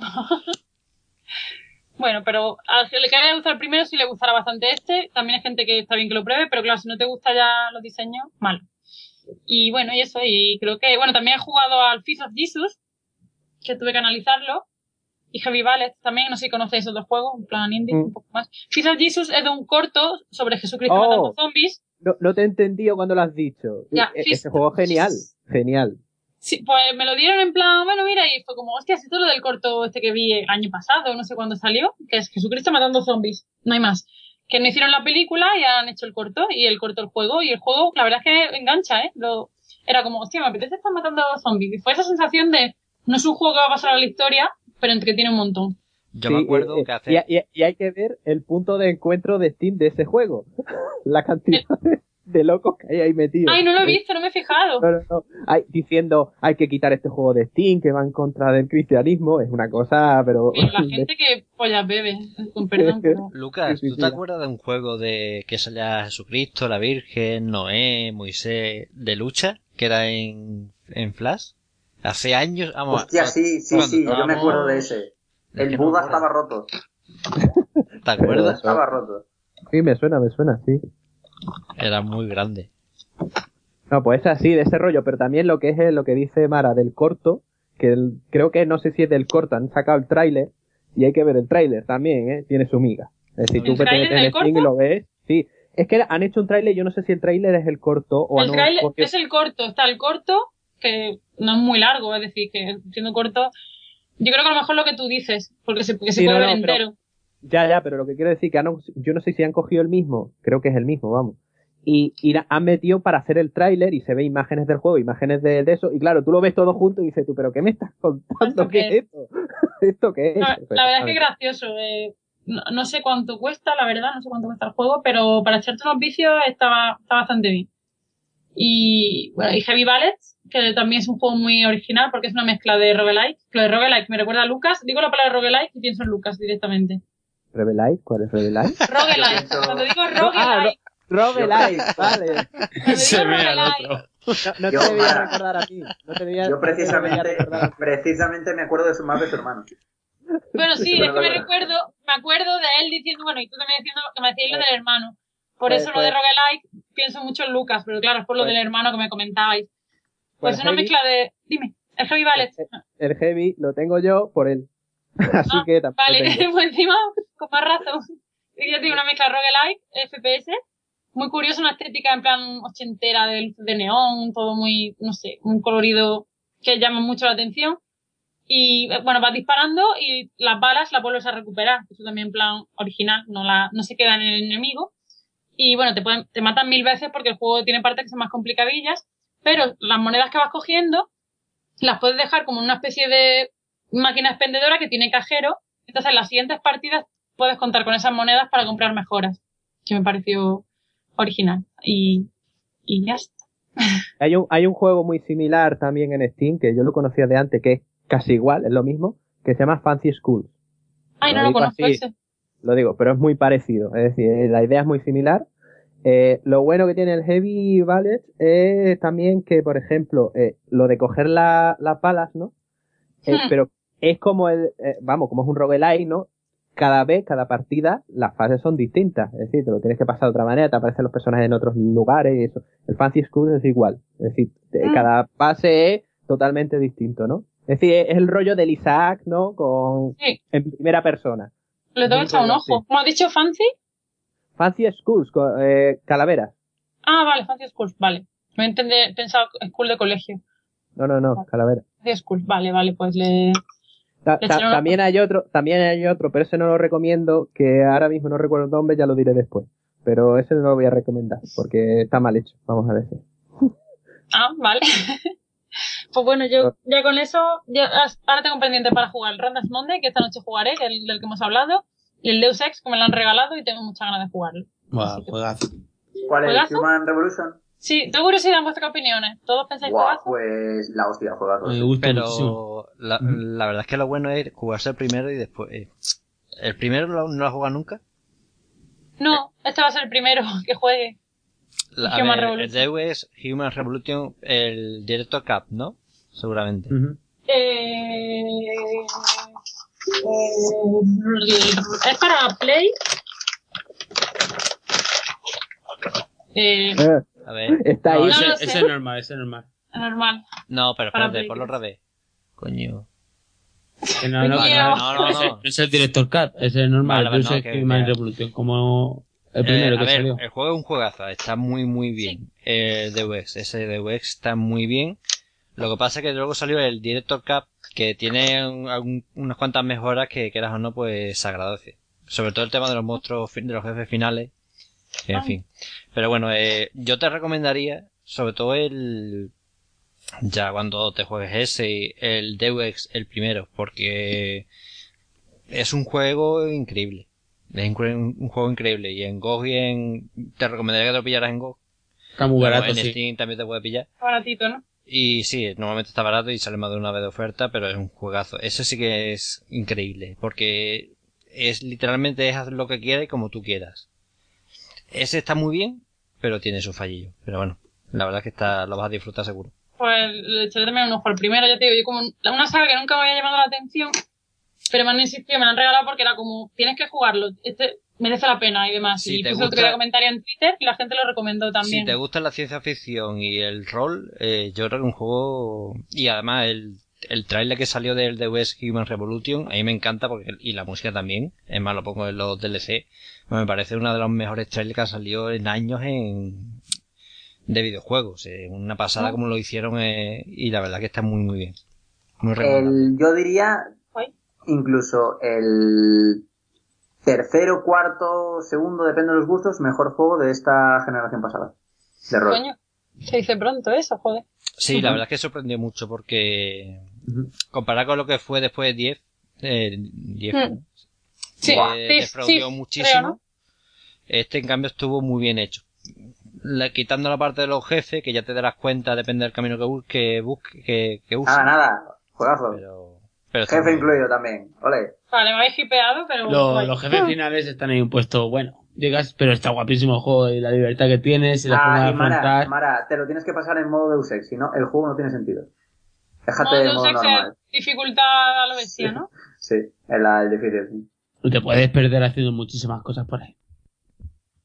Pues gracias por, por los comentarios. Es, es que tenía curiosidad por saber qué opinaba y la verdad Lucas no ha dicho nada, supongo que no lo ha jugado. Sí. De esos que quedarán para la posteridad dentro de 10 años y cosas así, ya. Mi, Sí, ¿no? mi mundo. Cuando sean Cuando retro. sean viejos. Exactamente. Cuando, cuando sean retro, entonces iré yo. Bueno, eh, me toca a mí ya, ¿no? Pues yo la verdad es que no he jugado a nada, prácticamente. He jugado a un poquito al FIFA, ¿vale? El nuevo FIFA que me lo he pillado. Eh, está jugando al al modo pro online, ¿vale? Es el modo en que cada uno de los jugadores, un- cada uno lleva un jugador del equipo, ¿vale? Y estamos haciendo un equipo así de amigos y tal, cada uno jugando. Y el modo, pues es, es divertido porque estás con- jugando con todos tus colegas y te diviertes y te picas y esto y lo otro y tal, pero no tiene mucho más misterio. Tenía que sacarle mucho más chicha porque no te deja prácticamente tocar nada aparte de tu jugador muy, muy random todo. Y luego, pues la máquina que va contigo cuando ocupa los huecos que, que no usa una, una persona, eh, los huecos de la IA, ¿vale? Los ocupan y muy mal. Son pegotes, son deficientes mentales que no saben pasar el valor y te, y te frustran. Y- Y he empezado, ha eh, eh, censurar a este tío, por favor, que nos cierran el chiringuito. ¿por qué? Ah, sigue, sigue. Y, y, bueno, pues que lo cierren, tío. ¿Qué haga? Soy como soy. Eh, no tengo remedio. Y he jugado a esta tarde. He empezado que me he comprado el, la segunda temporada de, bueno, ya me la compré, de The Walking Dead. Que aún no había jugado, como me la pasé la primera y luego Ah, me vale, la volví pues a... pensaba que decías la, la serie. Yo es que la segunda temporada me han dicho que no lo juegue por algo de un animal. No doy más detalles. Ah, vale, pues creo que eso ya lo he visto. Ya, ya lo he visto, Eh, vale. Muy aprecio, vale. Me han dicho que pues- no puedo, que no, que no lo voy a soportar, así que Pues no. no Tal vez no. Pues, coño, eh, empieza muy bien, pero claro, he visto para no llegar ni a terminar el primer capítulo. Entonces, no puedo contar mucho. Por lo que vienen siendo las aventuras de, de Telltale Games, eh, lo es siempre. No sé, que al no haber jugado mucho más allá, pues sí, se ve muy bien, eh, pero bueno, eh, empieza emocionante con tu partida pasada con los personajes, entra muy rápidamente en acción y en emociones, pero claro, eh, poco a poco. Y poco más, no es que no he jugado mucho más porque no tengo tiempo. Me puse a jugar el Alien, el otro día también seguí para seguir jugando, pero por un problema de, de los drivers, eh, que si los actualizabas eh, con las tarjetas Nvidia, eh, al entrar al, ascensor, se te quedaba infinitamente cargando, ¿vale? Porque como pasa el ascensor, sabes que cambia de planta y ahí es cuando aprovechan lo típico para cargar. Pues hay un fallo y se queda infinitamente cargando y no puedo pasar de fase. Entonces, mm, lo dejé aparcado y no he probado más a ver si, si lo han arreglado o no. Pero ahí cuando eso, pues volveré a jugarlo para, para ver que eso es un juegazo, ¿eh? Eso, ¡guau! Sale un juegazo. Y ya está, ya está prácticamente eso, he jugado poquito, poquito tiempo. Por lo menos algo, ¿no? Mm. He jugado poco, dice, me cago en la mano, vale. Bueno, va, ¿qué pasa? Jugamos un poquito de FIFA. y- No entiendo este hombre. Eh, bueno, va, pues, eh, hasta aquí lo que se deba. eh. Vamos a pasar a, a la siguiente y, y después de eso vamos cerrando el chiringuito.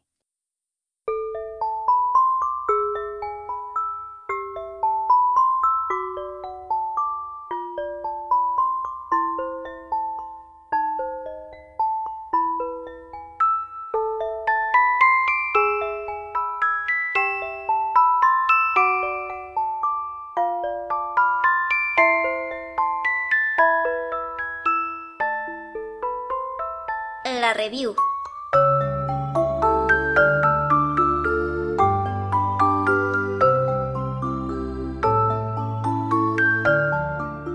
Bueno, llega el momento de, del análisis review o review. Eh, Análisis. no sé lo que es esto.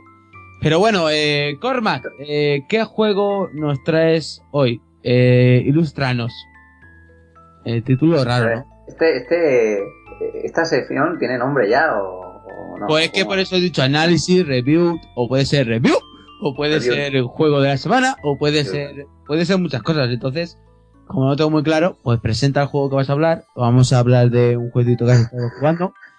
Y ya está, porque es que el, el nombre es curioso, ¿no? Eevee. O como, Eh, eh, eh, eh, eh, eh, el, el IBI, el IBI es lo que tienen que pagar algunos en los impuestos. El Eh, IBI. eh, no, ese es el IVA. El IVA, el IVA, si le das una piedra a fuego, ya sabes.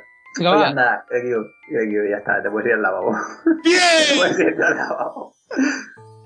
Bueno, vale, vamos a ponernos serios. Eh, yo traigo un juego, bueno, ya lo jugué hace unos días, pero no nos no, he- no he tenido la ocasión de llevarlo hasta hoy. Es un juego que la verdad es que me ha sorprendido muchísimo y me ha gustado eh, mucho. Está, y ahora mismo está, me voy a poner fanboy ahora, eh, está entre mis top de juegos eh, indie favoritos, así que yo lo voy a adorar y le voy a poner eh, nueves y, y picos y ya está.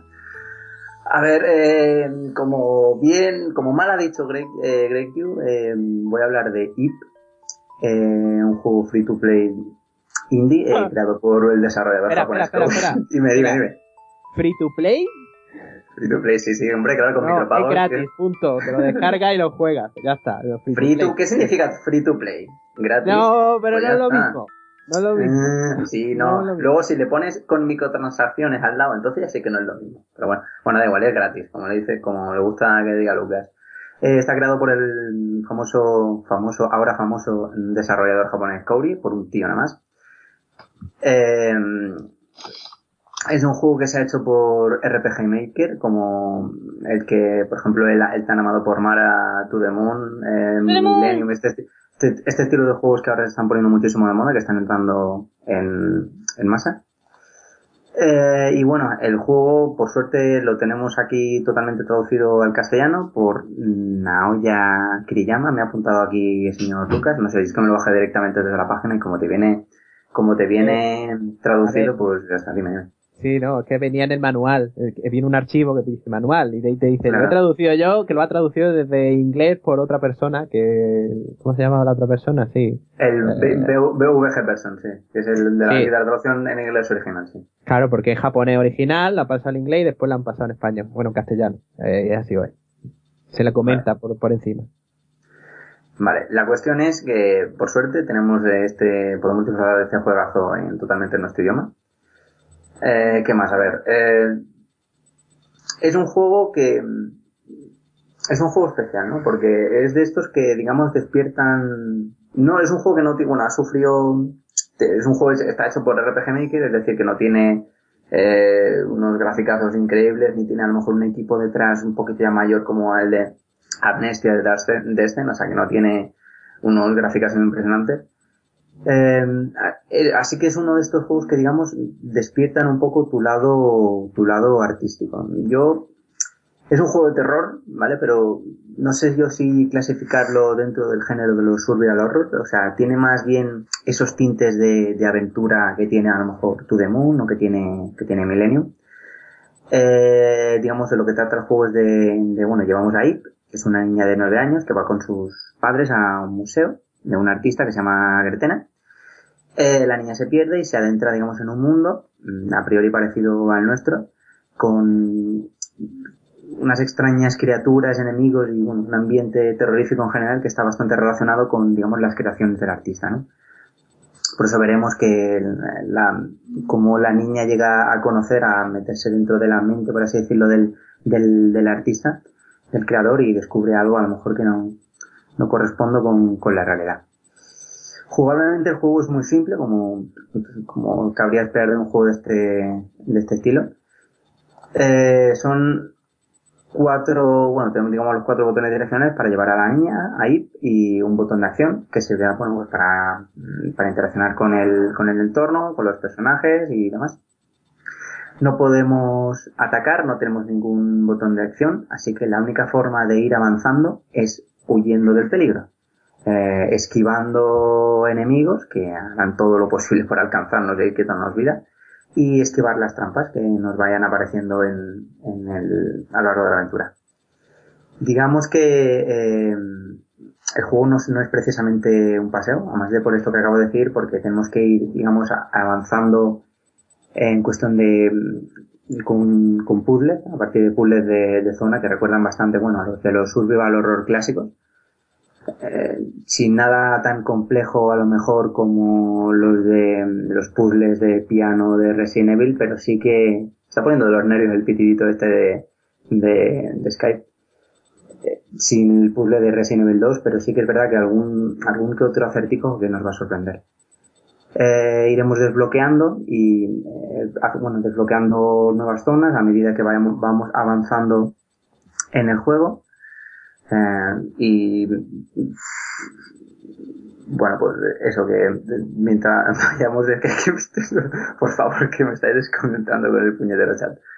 Bueno, pues eso. Eh, a ver, el, el juego, eh, ya he dicho que tiene tintes de aventura, como Roy to the Moon, pero no tendremos una vida ilimitada y la, digamos que no es una, no seremos un mero, un mero espectador. Tenemos eh, la vida marcada en forma de, bueno, pétalos de rosa, que la explicación te la, eh, argumental te la, te la darán en el título.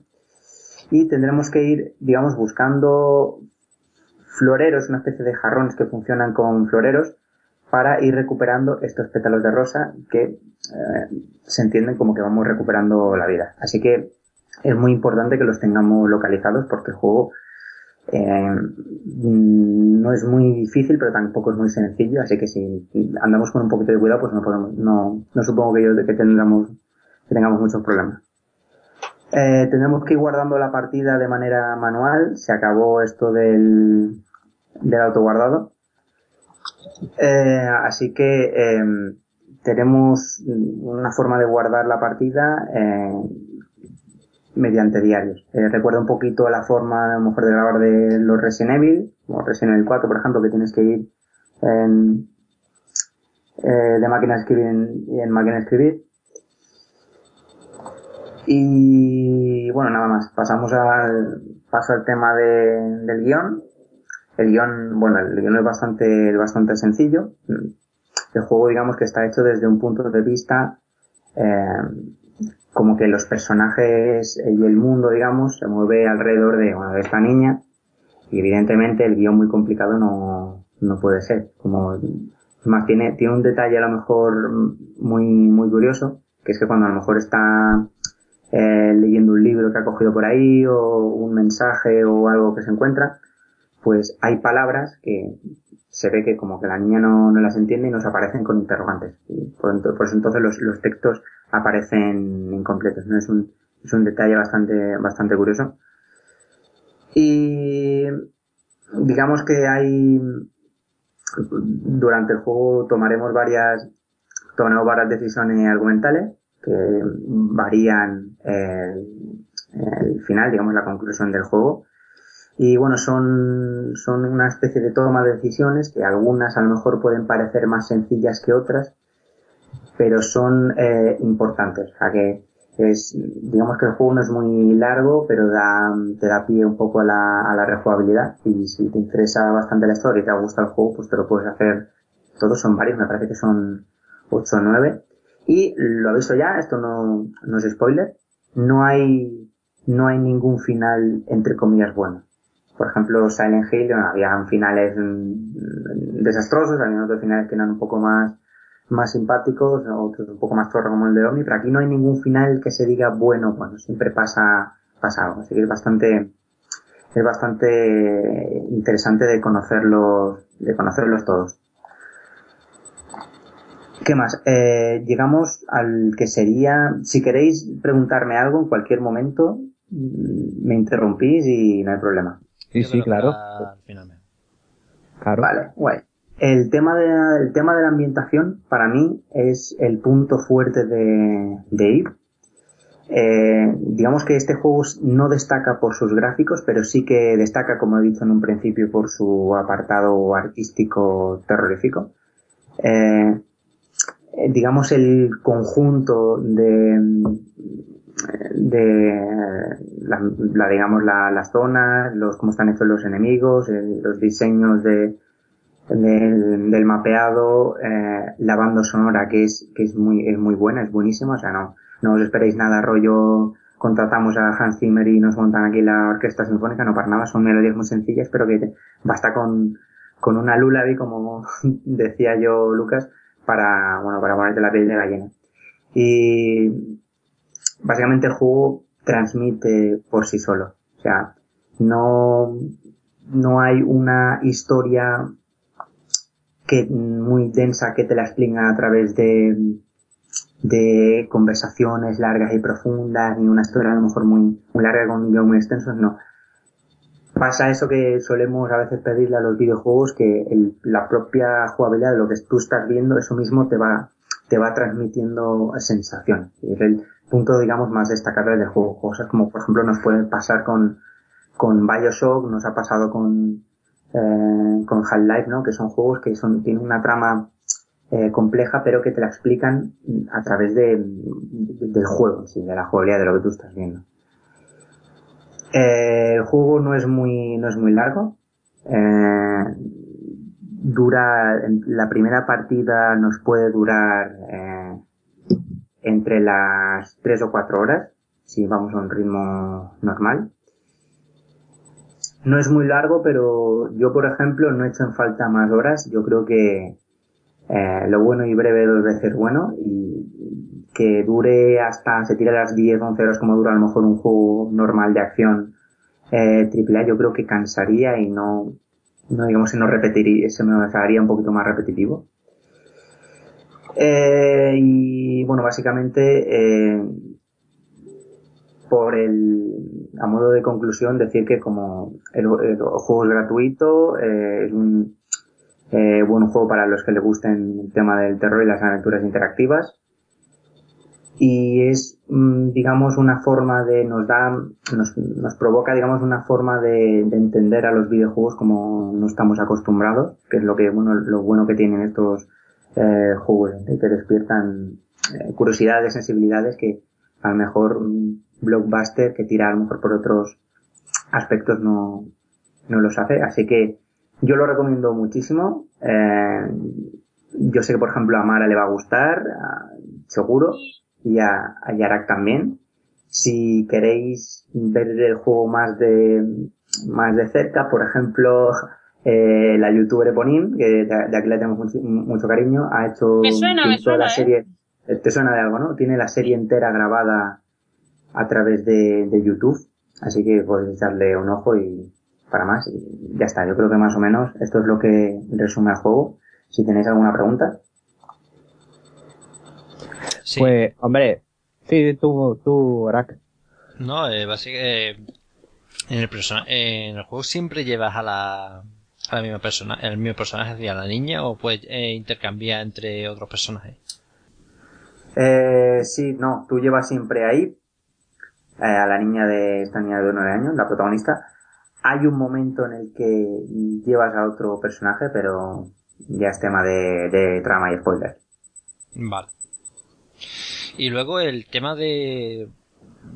eh, tú lo, lo has definido como un... sub- básicamente como un survival horror, en el que... De, Mm, Con de- tintes de, con- Sí, con tintes de...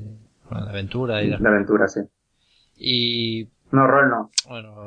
De rol no tiene nada. Aventura rollo, aventura interactiva, rollo, no sé, este, el To The Moon, que es el ejemplo que más, más siempre me viene a la cabeza. Por ejemplo, el tema de la música, que ya que habla de To The Moon, To The Moon, la música es un protagonista fundamental. En este juego, por ejemplo, también lo es, o en cambio está un poquito relegado al segundo plano y es más la acción y el suspense que está metido dentro de, del juego, digamos. Sí, el, digamos, el, apartado sonoro es un protagonista bastante importante. No tiene ningún temazo así cantado rollo To The Moon, pero por ejemplo el tema, el tema principal es muy bueno. Es bu- buenísimo. Eh, seguramente te quedes un rato, cuando pongas el menú, te quedes un rato escuchando la, la canción porque es bastante, bastante buena. Y el tema del apartado sonoro, eh, la música hace mucho, ¿no? Porque cuando, desde cuando está sonando a lo mejor una suave melodía a no está sonando nada, o se están oyendo ruidos que aparecen de repente para indicarte, bueno, que algo va a pasar allí, o que puede que venga un enemigo. Digamos que con eso sorprende. Eh, sorprende, utiliza mucho el factor sorpresa, y el- eso, el, sonido hace función, función principal. No, es que, por ejemplo, eh, me acuerdo, eh, bueno, la semana pasada, ¿no? Cuando estábamos hablando de, en el DLC de, de el tema de la música en la película y es lo que hablábamos, ¿no? En la película, eh, la música que era o no, da muchísima, eh, ambientación a, un- una película, a un juego. Hablamos de, de To The Moon y, y bueno, la verdad es que te lo voy a preguntar. Y luego el juego, el tema de la historia, ¿tú lo ves para una segunda parte o lo ves más una historia No. en solitario? No, yo no. El, los finales, he- creo que los he visto todos, eh, son, son cerrados. Y si da pie a una segunda parte es eh, por algo nuevo que se inventa el creador, pero vamos, yo no lo veo un juego para hacer secuelas. Y por último, eh, tú, eh, el juego, si lo rehicieran, por ejemplo, eh, antes estaba hablando Amara de, de Lizard y otro juego ahora mismo que no me acuerdo el nombre. La cosa es que esta- la empresa esta que ha hecho el remake de Lizard eh, ha hecho otro juego, más, ah, ha hecho más de un juego que lo que hace es un remake mejorando los gráficos, el mismo juego pero mejora los gráficos básicamente. Si pasara esto con este juego, ¿tú te lo comprarías? ¿Pagarías por él? ¿O piensas que no vale ya la pena? Básicamente sería cambiar los gráficos, ¿eh? Es decir, mejorarlo, hacerlos menos pixelados, más definidos, que lo que han hecho en, tanto en el ISA como en el otro, que ahora no me acuerdo. Pues a mí me gustó mucho, yo me lo compraría. Pero, pero por eso mismo, porque me ha, me ha, me ha llegado bastante. Objetivamente, no es un juego que, como ya he dicho, que destaque por los gráficos. Es más, las herramientas de RPG Maker son muy, muy limitadas y se nota. Eh, y no para, no destaca por ello ni lo pretende. Y para, digamos, el apartado artístico tampoco te hacen falta, eh, mucha mucha definición pero vamos yo creo creo que le sentaría de lujo si se hace si se hace bien si se hace en condiciones no se hace una una como normalmente estamos acostumbrados a que nos suelten en PlayStation 4 yo creo que o PlayStation 3 yo creo que que sin problema vamos El otro juego que yo me refería era el, el Kerry Story Plus. Era el juego que yo me referi- eh, refería. Que de la misma compañía de que ha hecho el remake del Isaac y que no sé si tiene otros proyectos, pero básicamente lo que hacéis, al menos con este con el Isaac, es coger los gráficos, mejorarlos, hacerlos más definidos y el juego básicamente es igual, cambia muy poco. Es más, el que Story es un juego gratuito y el Plus sí vale dinero, sí cuesta dinero porque, bueno, lo ha hecho esta empresa que lo ha hecho es mejorar eh, gráficamente, básicamente, ya sabes. Y yo por mi parte no tengo mucho más que decir. Yo, yo, yo diría, vamos, en lo, en lo poco que tampoco tengo una gran experiencia en el juego, tengo un poquito nada más. Pero diría que eh, hay juegos que compras que tienen menos contenido de lo que te da IF. Tampoco es que IF sea ninguna maravilla en sí, ¿no? De hecho, un gran aliciente que tiene que sea gratuito, ¿no? Pero eh, un detalle que tiene, por ejemplo, es que no parece tanto un RPG Maker. Hay juegos que te encuentras por ahí que dices tú, a ver, eh, las Sí, metido cuatro gráficos y ya está Qué cutrada, sí, sí. eh, en ese plan cutre. If no es así, es decir, If se le nota que ha habido un trabajo en cada detalle y digamos que un poco ha reconvertido lo que es el motor del RPG Maker de un juego de rol a enseñarte otra cosa, que es algo, por ejemplo, que tu Demon también hace. Y en ese paralelismo es por donde se parecen, ¿no? Eh, en lo que decía antes de los sustos, eh, yo puedo decir que, ya que ha hablado de Ponine, eh, yo estaba en la habitación de al lado y se le escuchaba chillar. Y incluso en los vídeos ha tenido que bajar la voz suya en los chillidos porque es que llegaba a tope, ¿no? Eh, claro, porque es que el juego en los justos momentos necesarios, pues digamos que pega el chillido, ¿no? Te saca el sonido todo junto, te lo pone para, para que, para que te asustes, ¿no? Eh, sin embargo, al final ya, a lo que es la recta final, ya no te asusta tanto porque ya lo conoces y ya lo pillas por ahí, ¿no? Sí, eh, como tú has dicho, no es un destacable gráficamente, pero si miramos el, su contexto tecnológico, donde está hecho, eh, no llega a lo mejor a nivel de la maestría de, de To The Moon, que parece un juego ya que toca techo en el tema de RPG Maker, pero sí que es verdad que le saca prácticamente todo el juego a, a la herramienta. Y también es verdad que a lo mejor te acabas acostumbrando y no te asusta tanto, pero sí que te sigue sorprendiendo a nivel de, de acontecimientos, de trama, de guion, y eso hasta el final, hasta el final del juego, básicamente. O sea, el, el juego sigue un ritmo, no hay, a lo mejor digas tú, hostia, es que en la mitad coge flojea, no, no, no, para nada. No, Para nada, no tiene ningún, ningún altibajo, se mantiene en un nivel durante todo el juego. es sobre todo la tensión, la tensión no la pierdes. La atención no la pierde. Eso seguro. Pero oh, ya los sustos ya es otra, otra historia, ¿no? Porque te, es que en el principio es que te pilla, vamos, va, va a hierro. Pues, no sé, ¿algo más? No, por aquí ya está, ¿no? Eh, yo creo que ya, ya, ya hemos terminado. Ah, Bueno, te- bueno, eso lo decimos ahora en las despedidas. En lo ¿vale? del el broche de oro yo quiero comentar una cosilla. Ah, sí, bueno, Mara, venga. De lo, de, antes de lo- de- de- me refiero al tema de lo que voy a hablar, de la memoria y del del juego. Sobre todo. Sí, no, no, no, pero eso, es- eso ahora en las despedidas lo decimos. Que, Ah, pues eso lo que. Eso lo queremos decir ahora en las despedidas. Vale, eso solo quería hacer un comentario sobre eso, pero bueno. Eh, bueno, pues entonces vamos a las despedidas directamente. Vale.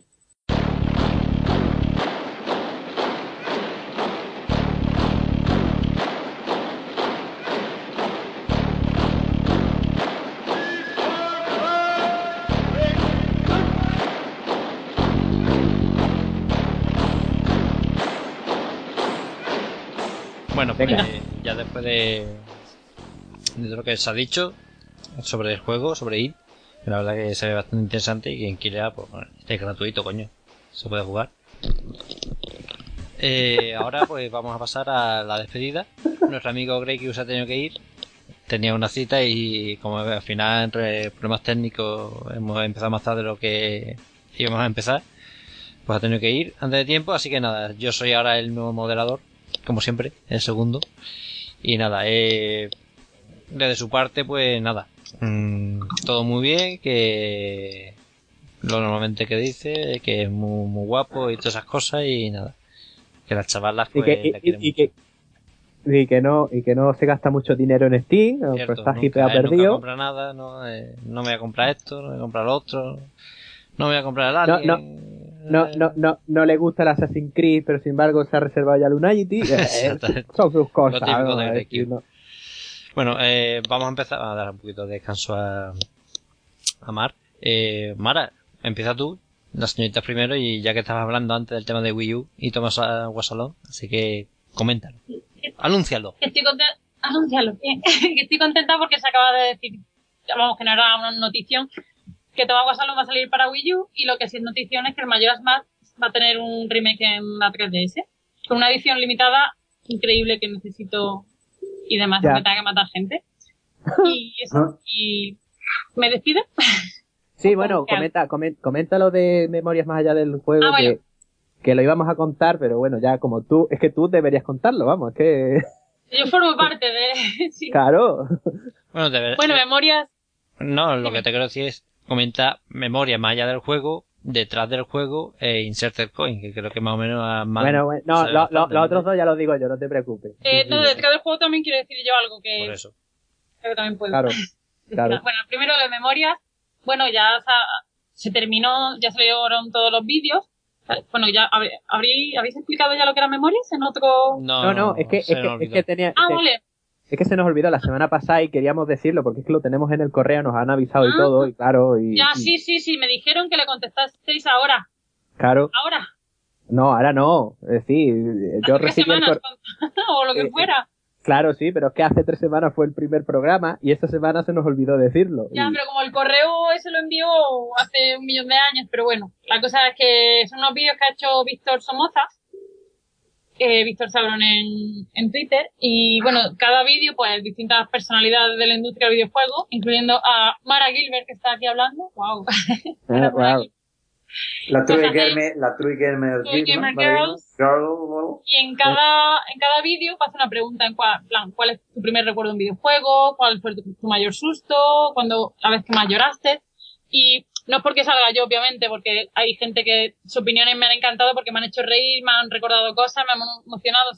Pues a la gente yo creo que le va a gustar porque resulta bastante interesante ver lo que otros han vivido durante todos sus años como jugando a videojuegos y también ver cómo coinciden muchas cosas. Por ejemplo, muchas cosas de Resident Evil 2 en cuestión de sustos o Silent Hill hemos repetido, eh, porque era una cosa que tenemos todos. Y para mí Resident Evil 2, por ejemplo, el susto de los brazos que te salía por la ventana, Mm. ese es mítico. No sé si alguien más repetía, creo que alguien decía algo del perro. Hay de todo, ¿no? Pero algunos seguro que, que coinciden con lo que dice la gente en los vídeos y no sé, te da una cosilla de como que te comprende esa persona. Y es divertido de ver. Y eso hay gente conocida de, o gente como Fukui que hace videojuegos, también es youtuber. Hay gente como el Eulogio, que también bastante conocido, aunque sea por la de Batamanta. O bueno, Claudio Serrano, eh, que es el doblador de Christian Bale, de Batman. Entonces, merece, merece la pena verlo.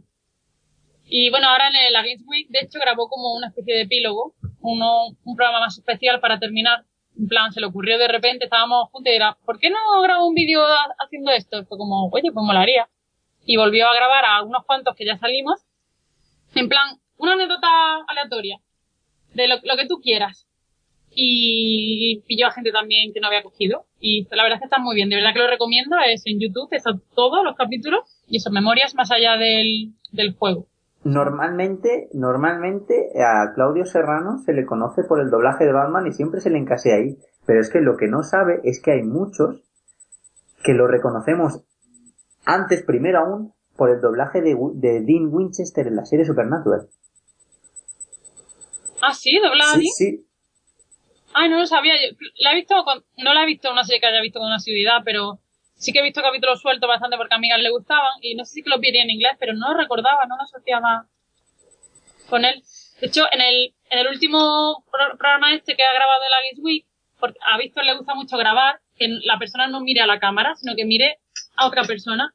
Entonces, para grabar esto, nos acercamos Víctor y yo a Claudio y le dijo, cuéntale a Mara la anécdota que tú quieras. Y decir que Claudio Serrano, cuando veáis ese vídeo, el nuevo, el epílogo, pensás que Claudio Serrano me lo estaba contando a mí, era como la voz de Batman, me, me está mirando a mí a los ojos, me está contando a mí, era como, qué guay, me voy a explotar de vergüenza y de emoción y de todo. No Y es que claro, la vez esa que lo vimos en el en el el, fan. en el Fan and Serious, eh, dijisteis lo de lo de Batman, pero es que yo no caí en eso al principio y hostia, es que es Dean Winchester, mira, lo tengo aquí delante. Directamente a Sí, sí, claro. Qué guay. Así. Yo os recomiendo que lo veáis y seguro que alguna sonrisilla va a sacar lo- los vídeos de memorias. Son 15 minutos cada uno, me parece. Fueron saliendo cada semana y bueno, ahí los tenéis todos. Y luego de, detrás del juego de Inserter Coin, no sé cuál me has dicho más. Yo, de detrás del juego, la parte que me toca, que de hecho ya está disponible en YouTube porque ya fue la presentación en Barcelona, es que yo soy una de las personas que lo va a traducir al inglés. Entonces, y salgo en los créditos. Por eso me hace ilusión. Quiero decirlo. ¿Cómo te gusta? Eh, No he hecho, no he hecho nada del, del documental, es un trabajazo que han hecho Marina Mores de Blissy y Xavier Pou. Eh, Xavi, no sé, no me acuerdo bien del, del correo del, creo que es Xpou, o algo así me parece, el Twitter. Y se han currado durante un año, eh, grabarán muchísima gente de desarrollo de videojuegos, periodistas, sí, gente del mundillo, y le ha quedado algo bastante interesante, es una, creo que una hora y media, me parece. Sí, una hora Y bueno, 15 minutos por ahí. Lo estamos pasando, subtitulando al inglés, y yo sé que yo, yo salgo los créditos más ilusión. y formo parte de, de alguna manera, de esa cosa que me parece muy grande lo que han hecho. Fue como un proyecto de, de fin de carrera, me parece que fin de carrera. Y mira, lo que le ha salido. ¿Cómo te gusta chupacámara, aunque ahí no pueda? No, tipo cámara. Eh, son, son simplemente, algo sale mi nombre, Sí, sí, traductores. claro, Sí, sí. sí. sí, Mara López. González. Venga ya. Mara López. Bueno, eh... Mara López González. Mar, ya que tú has hablado, venga, dale. Vale, pues yo voy a ser cabezota y a pesar de la presión de las críticas del público, voy a hablar de cine. Entonces corriendo o cerrar el Skype. Eh, la semana pasada fue la fiesta del cine y yo fui ah, pensando en ir a ver, eh, aprovechando el descuento del precio, pensa- pensando en ir a ver la del, esta del juez del Robert Downey Jr pero era no coincidían las sesiones con mi horario de disponibilidad, así que terminé en Boyhood. Boyhood, que es una película, un drama de que va de una de una familia, de una madre con sus dos hijos. El dato curioso de la película es que eh, es- está ha sido rodada a lo largo de 12 años, pero eh, solo en 39 días de rodaje. O sea, son los mismos actores desde que eran chicos hasta que son mayores. Y es, eh, bueno, se ha llevado varios premios y me ha gustado muchísimo porque es algo muy diferente. Es algo muy diferente a lo que estamos acostumbrados. Se nota ese, ese toque eh, indie y el hecho de ir viendo eh, crecer los actores en la propia pantalla al instante es, algo muy, muy curioso que ayuda a, a la, a la, digamos, a la conexión, a esa conexión emocional, ¿no? Entre el, protagonista y el, y el público y el, el que lo está viendo a empatizar con, lo- con los personajes y es- encima es larga, son dos horas y 45 minutos o algo así.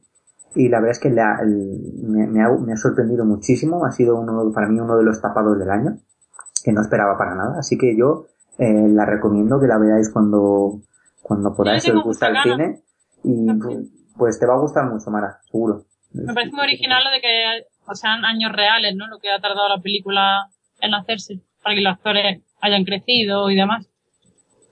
Sí, y él es, es, es, digamos, es que es tan natural que no parece un guion. Es que parece que, no sé, un vida de personas que estás viendo tú, que están, que están viviendo. Eso es lo que lo hace tan auténtico. Boyhood, eh, Arak, Boyhood. que está, pre- que está Boyhood. preguntando por aquí. Hay que decir una cosa, por ejemplo, en la película está eh, Patricia Arquette y cuando empezó la película todavía no todavía estaba haciendo Medium o estaba empezando a hacer Medium. ¿Ah, Entonces sí? imaginaos todo el tiempo que ha pasado hasta, hasta que ahora que ha salido la película, ¿no? Pues sí. Es decir, ese es el detalle, ¿no? Ya, ya os podéis imaginar por dónde andamos por la película. Eh, Yo, yo también la recomendaría, aunque no la he visto, fíjate tú, que... No, no, no, es de la que me dan buen feeling, ¿sabes? De- Hay unas cuantas por ahí que siempre me dan buen feeling, pues. Bueno, Mar, eh, ¿algo más? Eh, hasta la próxima. A ver si, menos mal que hemos tenido, bueno, hemos tenido unos pequeños problemillas, pero menos mal que no han sido nada, nada grave. Así que a ver si en la próxima podemos estar todos, el que hay incluido, que se nos ha escapado. Eh, ala, hasta la semana que viene. Bueno, Lucas, te toca. Ya, ya para acabar, ¿no? Ujú. Eh, tengo que decir que le tengo que pedir perdón a David eh, de memoria de memoria más allá del videojuego, ¿era así, Mara? Que no, ahora se me ha ido la olla. ¿Te refieres al que ha hecho el- Sí, los vídeos? Víctor, Víctor, Víctor, eso, cierto, se me ha ido la olla otra vez. Que es que, eh, no, es que me ha- lo he estado buscando ahora mismo, eh, mientras estabais hablando, y nuestro sistema de recibir correos nos avisó el 20 de octubre, aunque él envió el correo el 14 de abril, ¿sabes? Pero digo yo, vale, mm, es decir, ahí ha pasado algo raro y lo tendré que buscar, así que pido perdón, ya que me toca. Y por mi parte no digo nada más porque bastantes problemas hemos tenido para grabar hoy, que no se van a notar, o eso espero. Bastantes problemas tengo yo para manejarme últimamente con mi ordenador, porque estoy teniendo muchos problemas, así que ya veremos cómo se departa el futuro, ¿no? Y cómo, cómo grabamos. Y lo que sí está muy bien es que Mara otra vez está aquí, eh, y mucha, que había muchas ganas de grabar contigo. Bravo. Hombre, Qué guay, es que eso. gracias. Yo también tengo Ya. mucha ganas de grabar con vosotros. Y a ver si arreglamos todos los problemas que hay para grabar. porque vaya tela. A ver si mi ordenador no me trolea al límite insospechado ya, que no me vaya Gmail ni YouTube. Que no tiene que ver, Eh. pero que no vaya YouTube también es raro. Necesito. Hombre, nada que ver, nada que ver. Seguro tiene mucho que ver, pero vamos, que ahí ha pasado algo muy raro. Y vamos a ver si lo solucionamos. Y nada más, esperemos que os haya gustado. Y, las, y bueno, pues como canción final, os digo que la canción va a ser de Jeremy Soul, un músico que le gusta mucho a Arak. Que, y vamos a coger la, la obertura de Prey, que es ese videojuego que esta semana, como bien sabe Cormac, han cancelado oficialmente la- Oh. el Prey 2. Oh. Prey 2, Prey 2 es ese juego que no tiene nada que ver con Prey 1, por lo que se había visto. Pero bueno, eh, vamos a poner la abertura del primero, eh, un juego que hemos jugado Barak y yo, por lo menos, vamos, no sé si lo habéis jugado los demás, pero recomendamos mucho. Y nada, pues con la, el, el principio de Prey, pues dejamos ya este programa. Espero que os haya gustado y adiós. Pero vamos a ver, yo no me he despedido, ¿eh? Ah, no te has despedido, pero No. te lo, te lo he dicho al fi- te lo he dicho al principio. Dicho, al, al- yo acabo, ¿no? Pues ya está. Venga, no te- termina Por cierto, eso, Arak, bueno. Arak, ahora que te toca a ti, que se me ha olvidado comentarlo, la semana que viene, Sí. o no, este viernes, al cine, tío. A ver Interestelar. Yo sé que a ti te Hombre. gustan las películas del espacio, y hablando de, Sí, antes de, directores película- buenos, Esa película tenía no- muchas ganas. Además, como seguramente vaya, bueno, seguramente me voy a Sevilla, tengo un cumpleaños allí, pues no sé si la veré allí con mis amigos, que en teoría sería el plan, para que no sé cómo, cómo. Vamos, es una película que quiero ver porque la- le están dando buenas críticas, no están mal las críticas que están dando. Bueno, eh, yo por mi parte, eh, la canción final ya la ha dicho Lucas. Eh, Jamie Sow es, no, solo es músico, es compositor y eh, ahora mismo es de los mejores compositores de, en bandas sonoras de videojuegos que se está, ha hecho sobre todo muchas bandas, bandas sonoras de videojuegos, eh, por ejemplo, con Rally ha trabajado en Dawn War, eh, el que ha dicho Lucas en Prey, que tiene una gran banda sonora, Duke Nukem Forever también tiene algo suyo, eh, el antecesor de Supreme Commander, por ejemplo, también, que ahora no sé el nombre, y lo tengo en la punta de la lengua. Es decir, es un compositor muy importante. Eh, coño, eh, Elder Scroll, tanto el último, el tan famoso Skyrim, que tanta polvareda ha sacado, eh, es suya. eh, la música es un, un enorme compositor. Yo os recomiendo escuchar cosas suyas, obras suyas, porque es, un, es magnífico, ¿no? La verdad es que como músico y como, como compositor sobre todo, como músico me callo, pero como, compositor es muy, es muy grande. No, nada, yo como deciros, pues lo dijo la otra vez, estoy terminando la séptima temporada, voy por la mitad de la séptima temporada de Futurama. Sinceramente, me está encantando, creo que está, para mi gusto, reventando las anteriores temporadas de Futurama, son enormes. Ayer me veo un capítulo que era tres historias en plan de la vida salvaje, pero con los personajes de Futurama y era, era increíble, me, me reí muchísimo, era muy divertido, estaba muy bien y la verdad es que lo, lo recomiendo la séptima temporada, la sexta también. Y por otro lado tengo ahí, eh, a ver si cuando termine ya Futurama pues empezaré los cómics eh, de Transformers, de los clásicos, que me los pillé. Transmorph. hace- No, Transmorph no, Transformers. Que me los me los compré en el Hammer Bundle. su página web, eh, que también venden cómics y libros. Os recomiendo que no solo vayáis por los juegos, sino también por los libros, los cómics que, que venden a muy buen precio y la verdad es que hay cosas muy interesantes. Hace, a medida de verano creo que fue, por ejemplo, que a Mara le gusta mucho, eh, los cómics de Doctor Who, ¿no? Salieron, no sé si todos, pero muchísimos y, no sé, de, de muchos superhéroes, eh, de Sandman, por ejemplo, creo que sale alguno. La- es muy curioso que le gusten las lecturas y los cómics. Sí, en inglés, todo. Pero yo se lo recomiendo. Así que nada. Os, eh, os espero aquí con todos y hasta la semana que viene. Y nada. Hasta luego.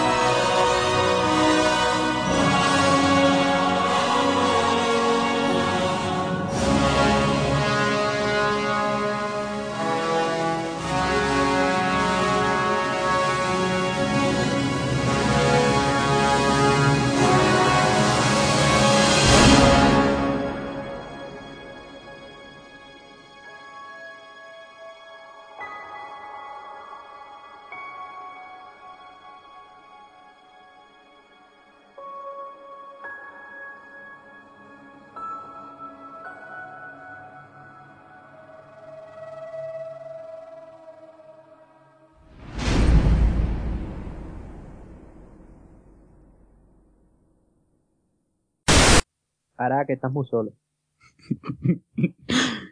Te has dado cuenta tú también, ¿no? Por cierto, toma Guasalón en Wii U. LOL. ¿En Lo serio? acaban, de, lo acaban de decir, sí, sí, sí, lo acaban de decir, los de mayores más. Y toma Guasalón en Wii U. ¡Yujú! Ya puedo jugarlo en todas las consolas. Pues me pasé el The Wolf Among Us. ¿El qué? Me lo he pasado yo también. Me lo he pasado. ¿Y qué, qué tal? ¿Te, te ha gustado? ¿A ti te ha gustado? A mí me gustó muchísimo. Además, hice un análisis por Telegram. Buenísimo. Pues. Pues tiene unos gráficos muy bonitos, muy bonitos, así con muchos colorines, así muy, muy, muy vistosos, muy, muy, muy, no sé cómo decirte. Y la verdad que el diseño, pues oye, mm, muy chulo, parece un tío muy, muy fiero.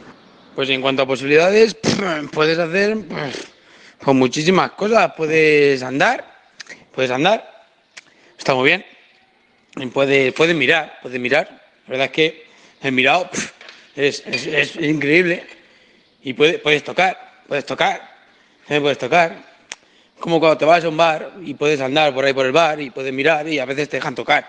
También depende de, cómo sea muchacha, ¿no? Eh, también puedes hablar.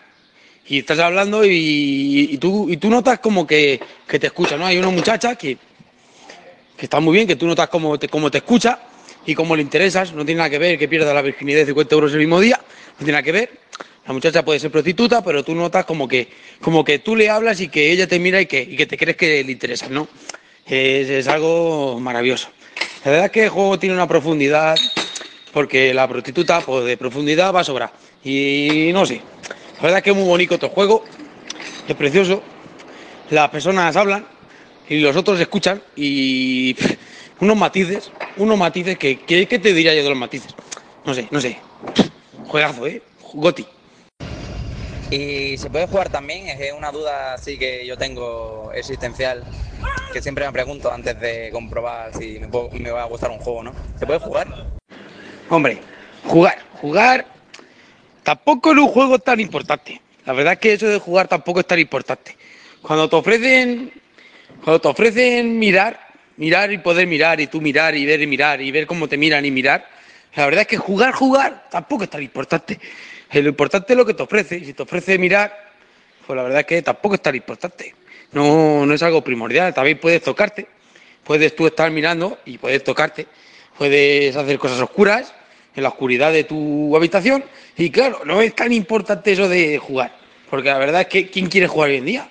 Si hoy en día está todo, está todo automatizado, está todo, hasta los coches te aparcan solos, ¿para qué, ¿para qué quieres jugar? Si, si es tontería, si es para atrás, eso sí es para atrás, eso es la prehistoria, cuando Lucas jugaba, cuando, cuando estaba la última, pues eso es la prehistoria, eso, ¿para, qué quieres jugar? Esto- estos chiquillos. Pero a ver, muchachos, muchachos, a ver. A las cinemáticas, las cinemáticas son el futuro, son el futuro. A ver, tú no ves ahora esto que cada vez que hablan, lo que, que lo que dicen, que lo que te enseñan, que lo que te venden. Tú no lo ves ahora. Lo que te venden ahora son las cinemáticas. Compartir, compartir, TV, TV, compartir. Es el futuro. Tú lo ves a los niños rata. Los niños rata. ¿Sabes lo que te estoy hablando? Los niños rata. Los niños rata, mira, como por ejemplo Javi. Javi no pierde el tiempo jugando a juegos. Javi lo que hace es que se los pasa por YouTube. Se los pasa por YouTube. Y si le pones una tía, mejor. Si le pones una tía, una youtuber de esas, mejor. Se lo pasa por YouTube. No tiene que estar perdiendo tiempo, se puede tocar, que es lo más importante. Tocarse es lo más importante. Hace que el flujo sanguíneo suba, baje y de todo, y vaya fluido. Tú estás más feliz. Si es que estos chiquillos. Y si no te enteras del argumento, si no te enteras del argumento, no pasa nada, no pasa nada. Tú vas a Wikipedia, te lo copias, te lo miras y lo dejas niquelado. Esto de jugar, jugar. Estéis atrasados, no, no, estéis al día. Tanto iPhone, tanto tanto tablet, tanto, tanto para nada, para nada, para luego, a la mínima poniendo excusas, poniendo pegas, y es que no estoy contento con nada. Si eso es futuro, chaval, si eso es futuro. Madre mía.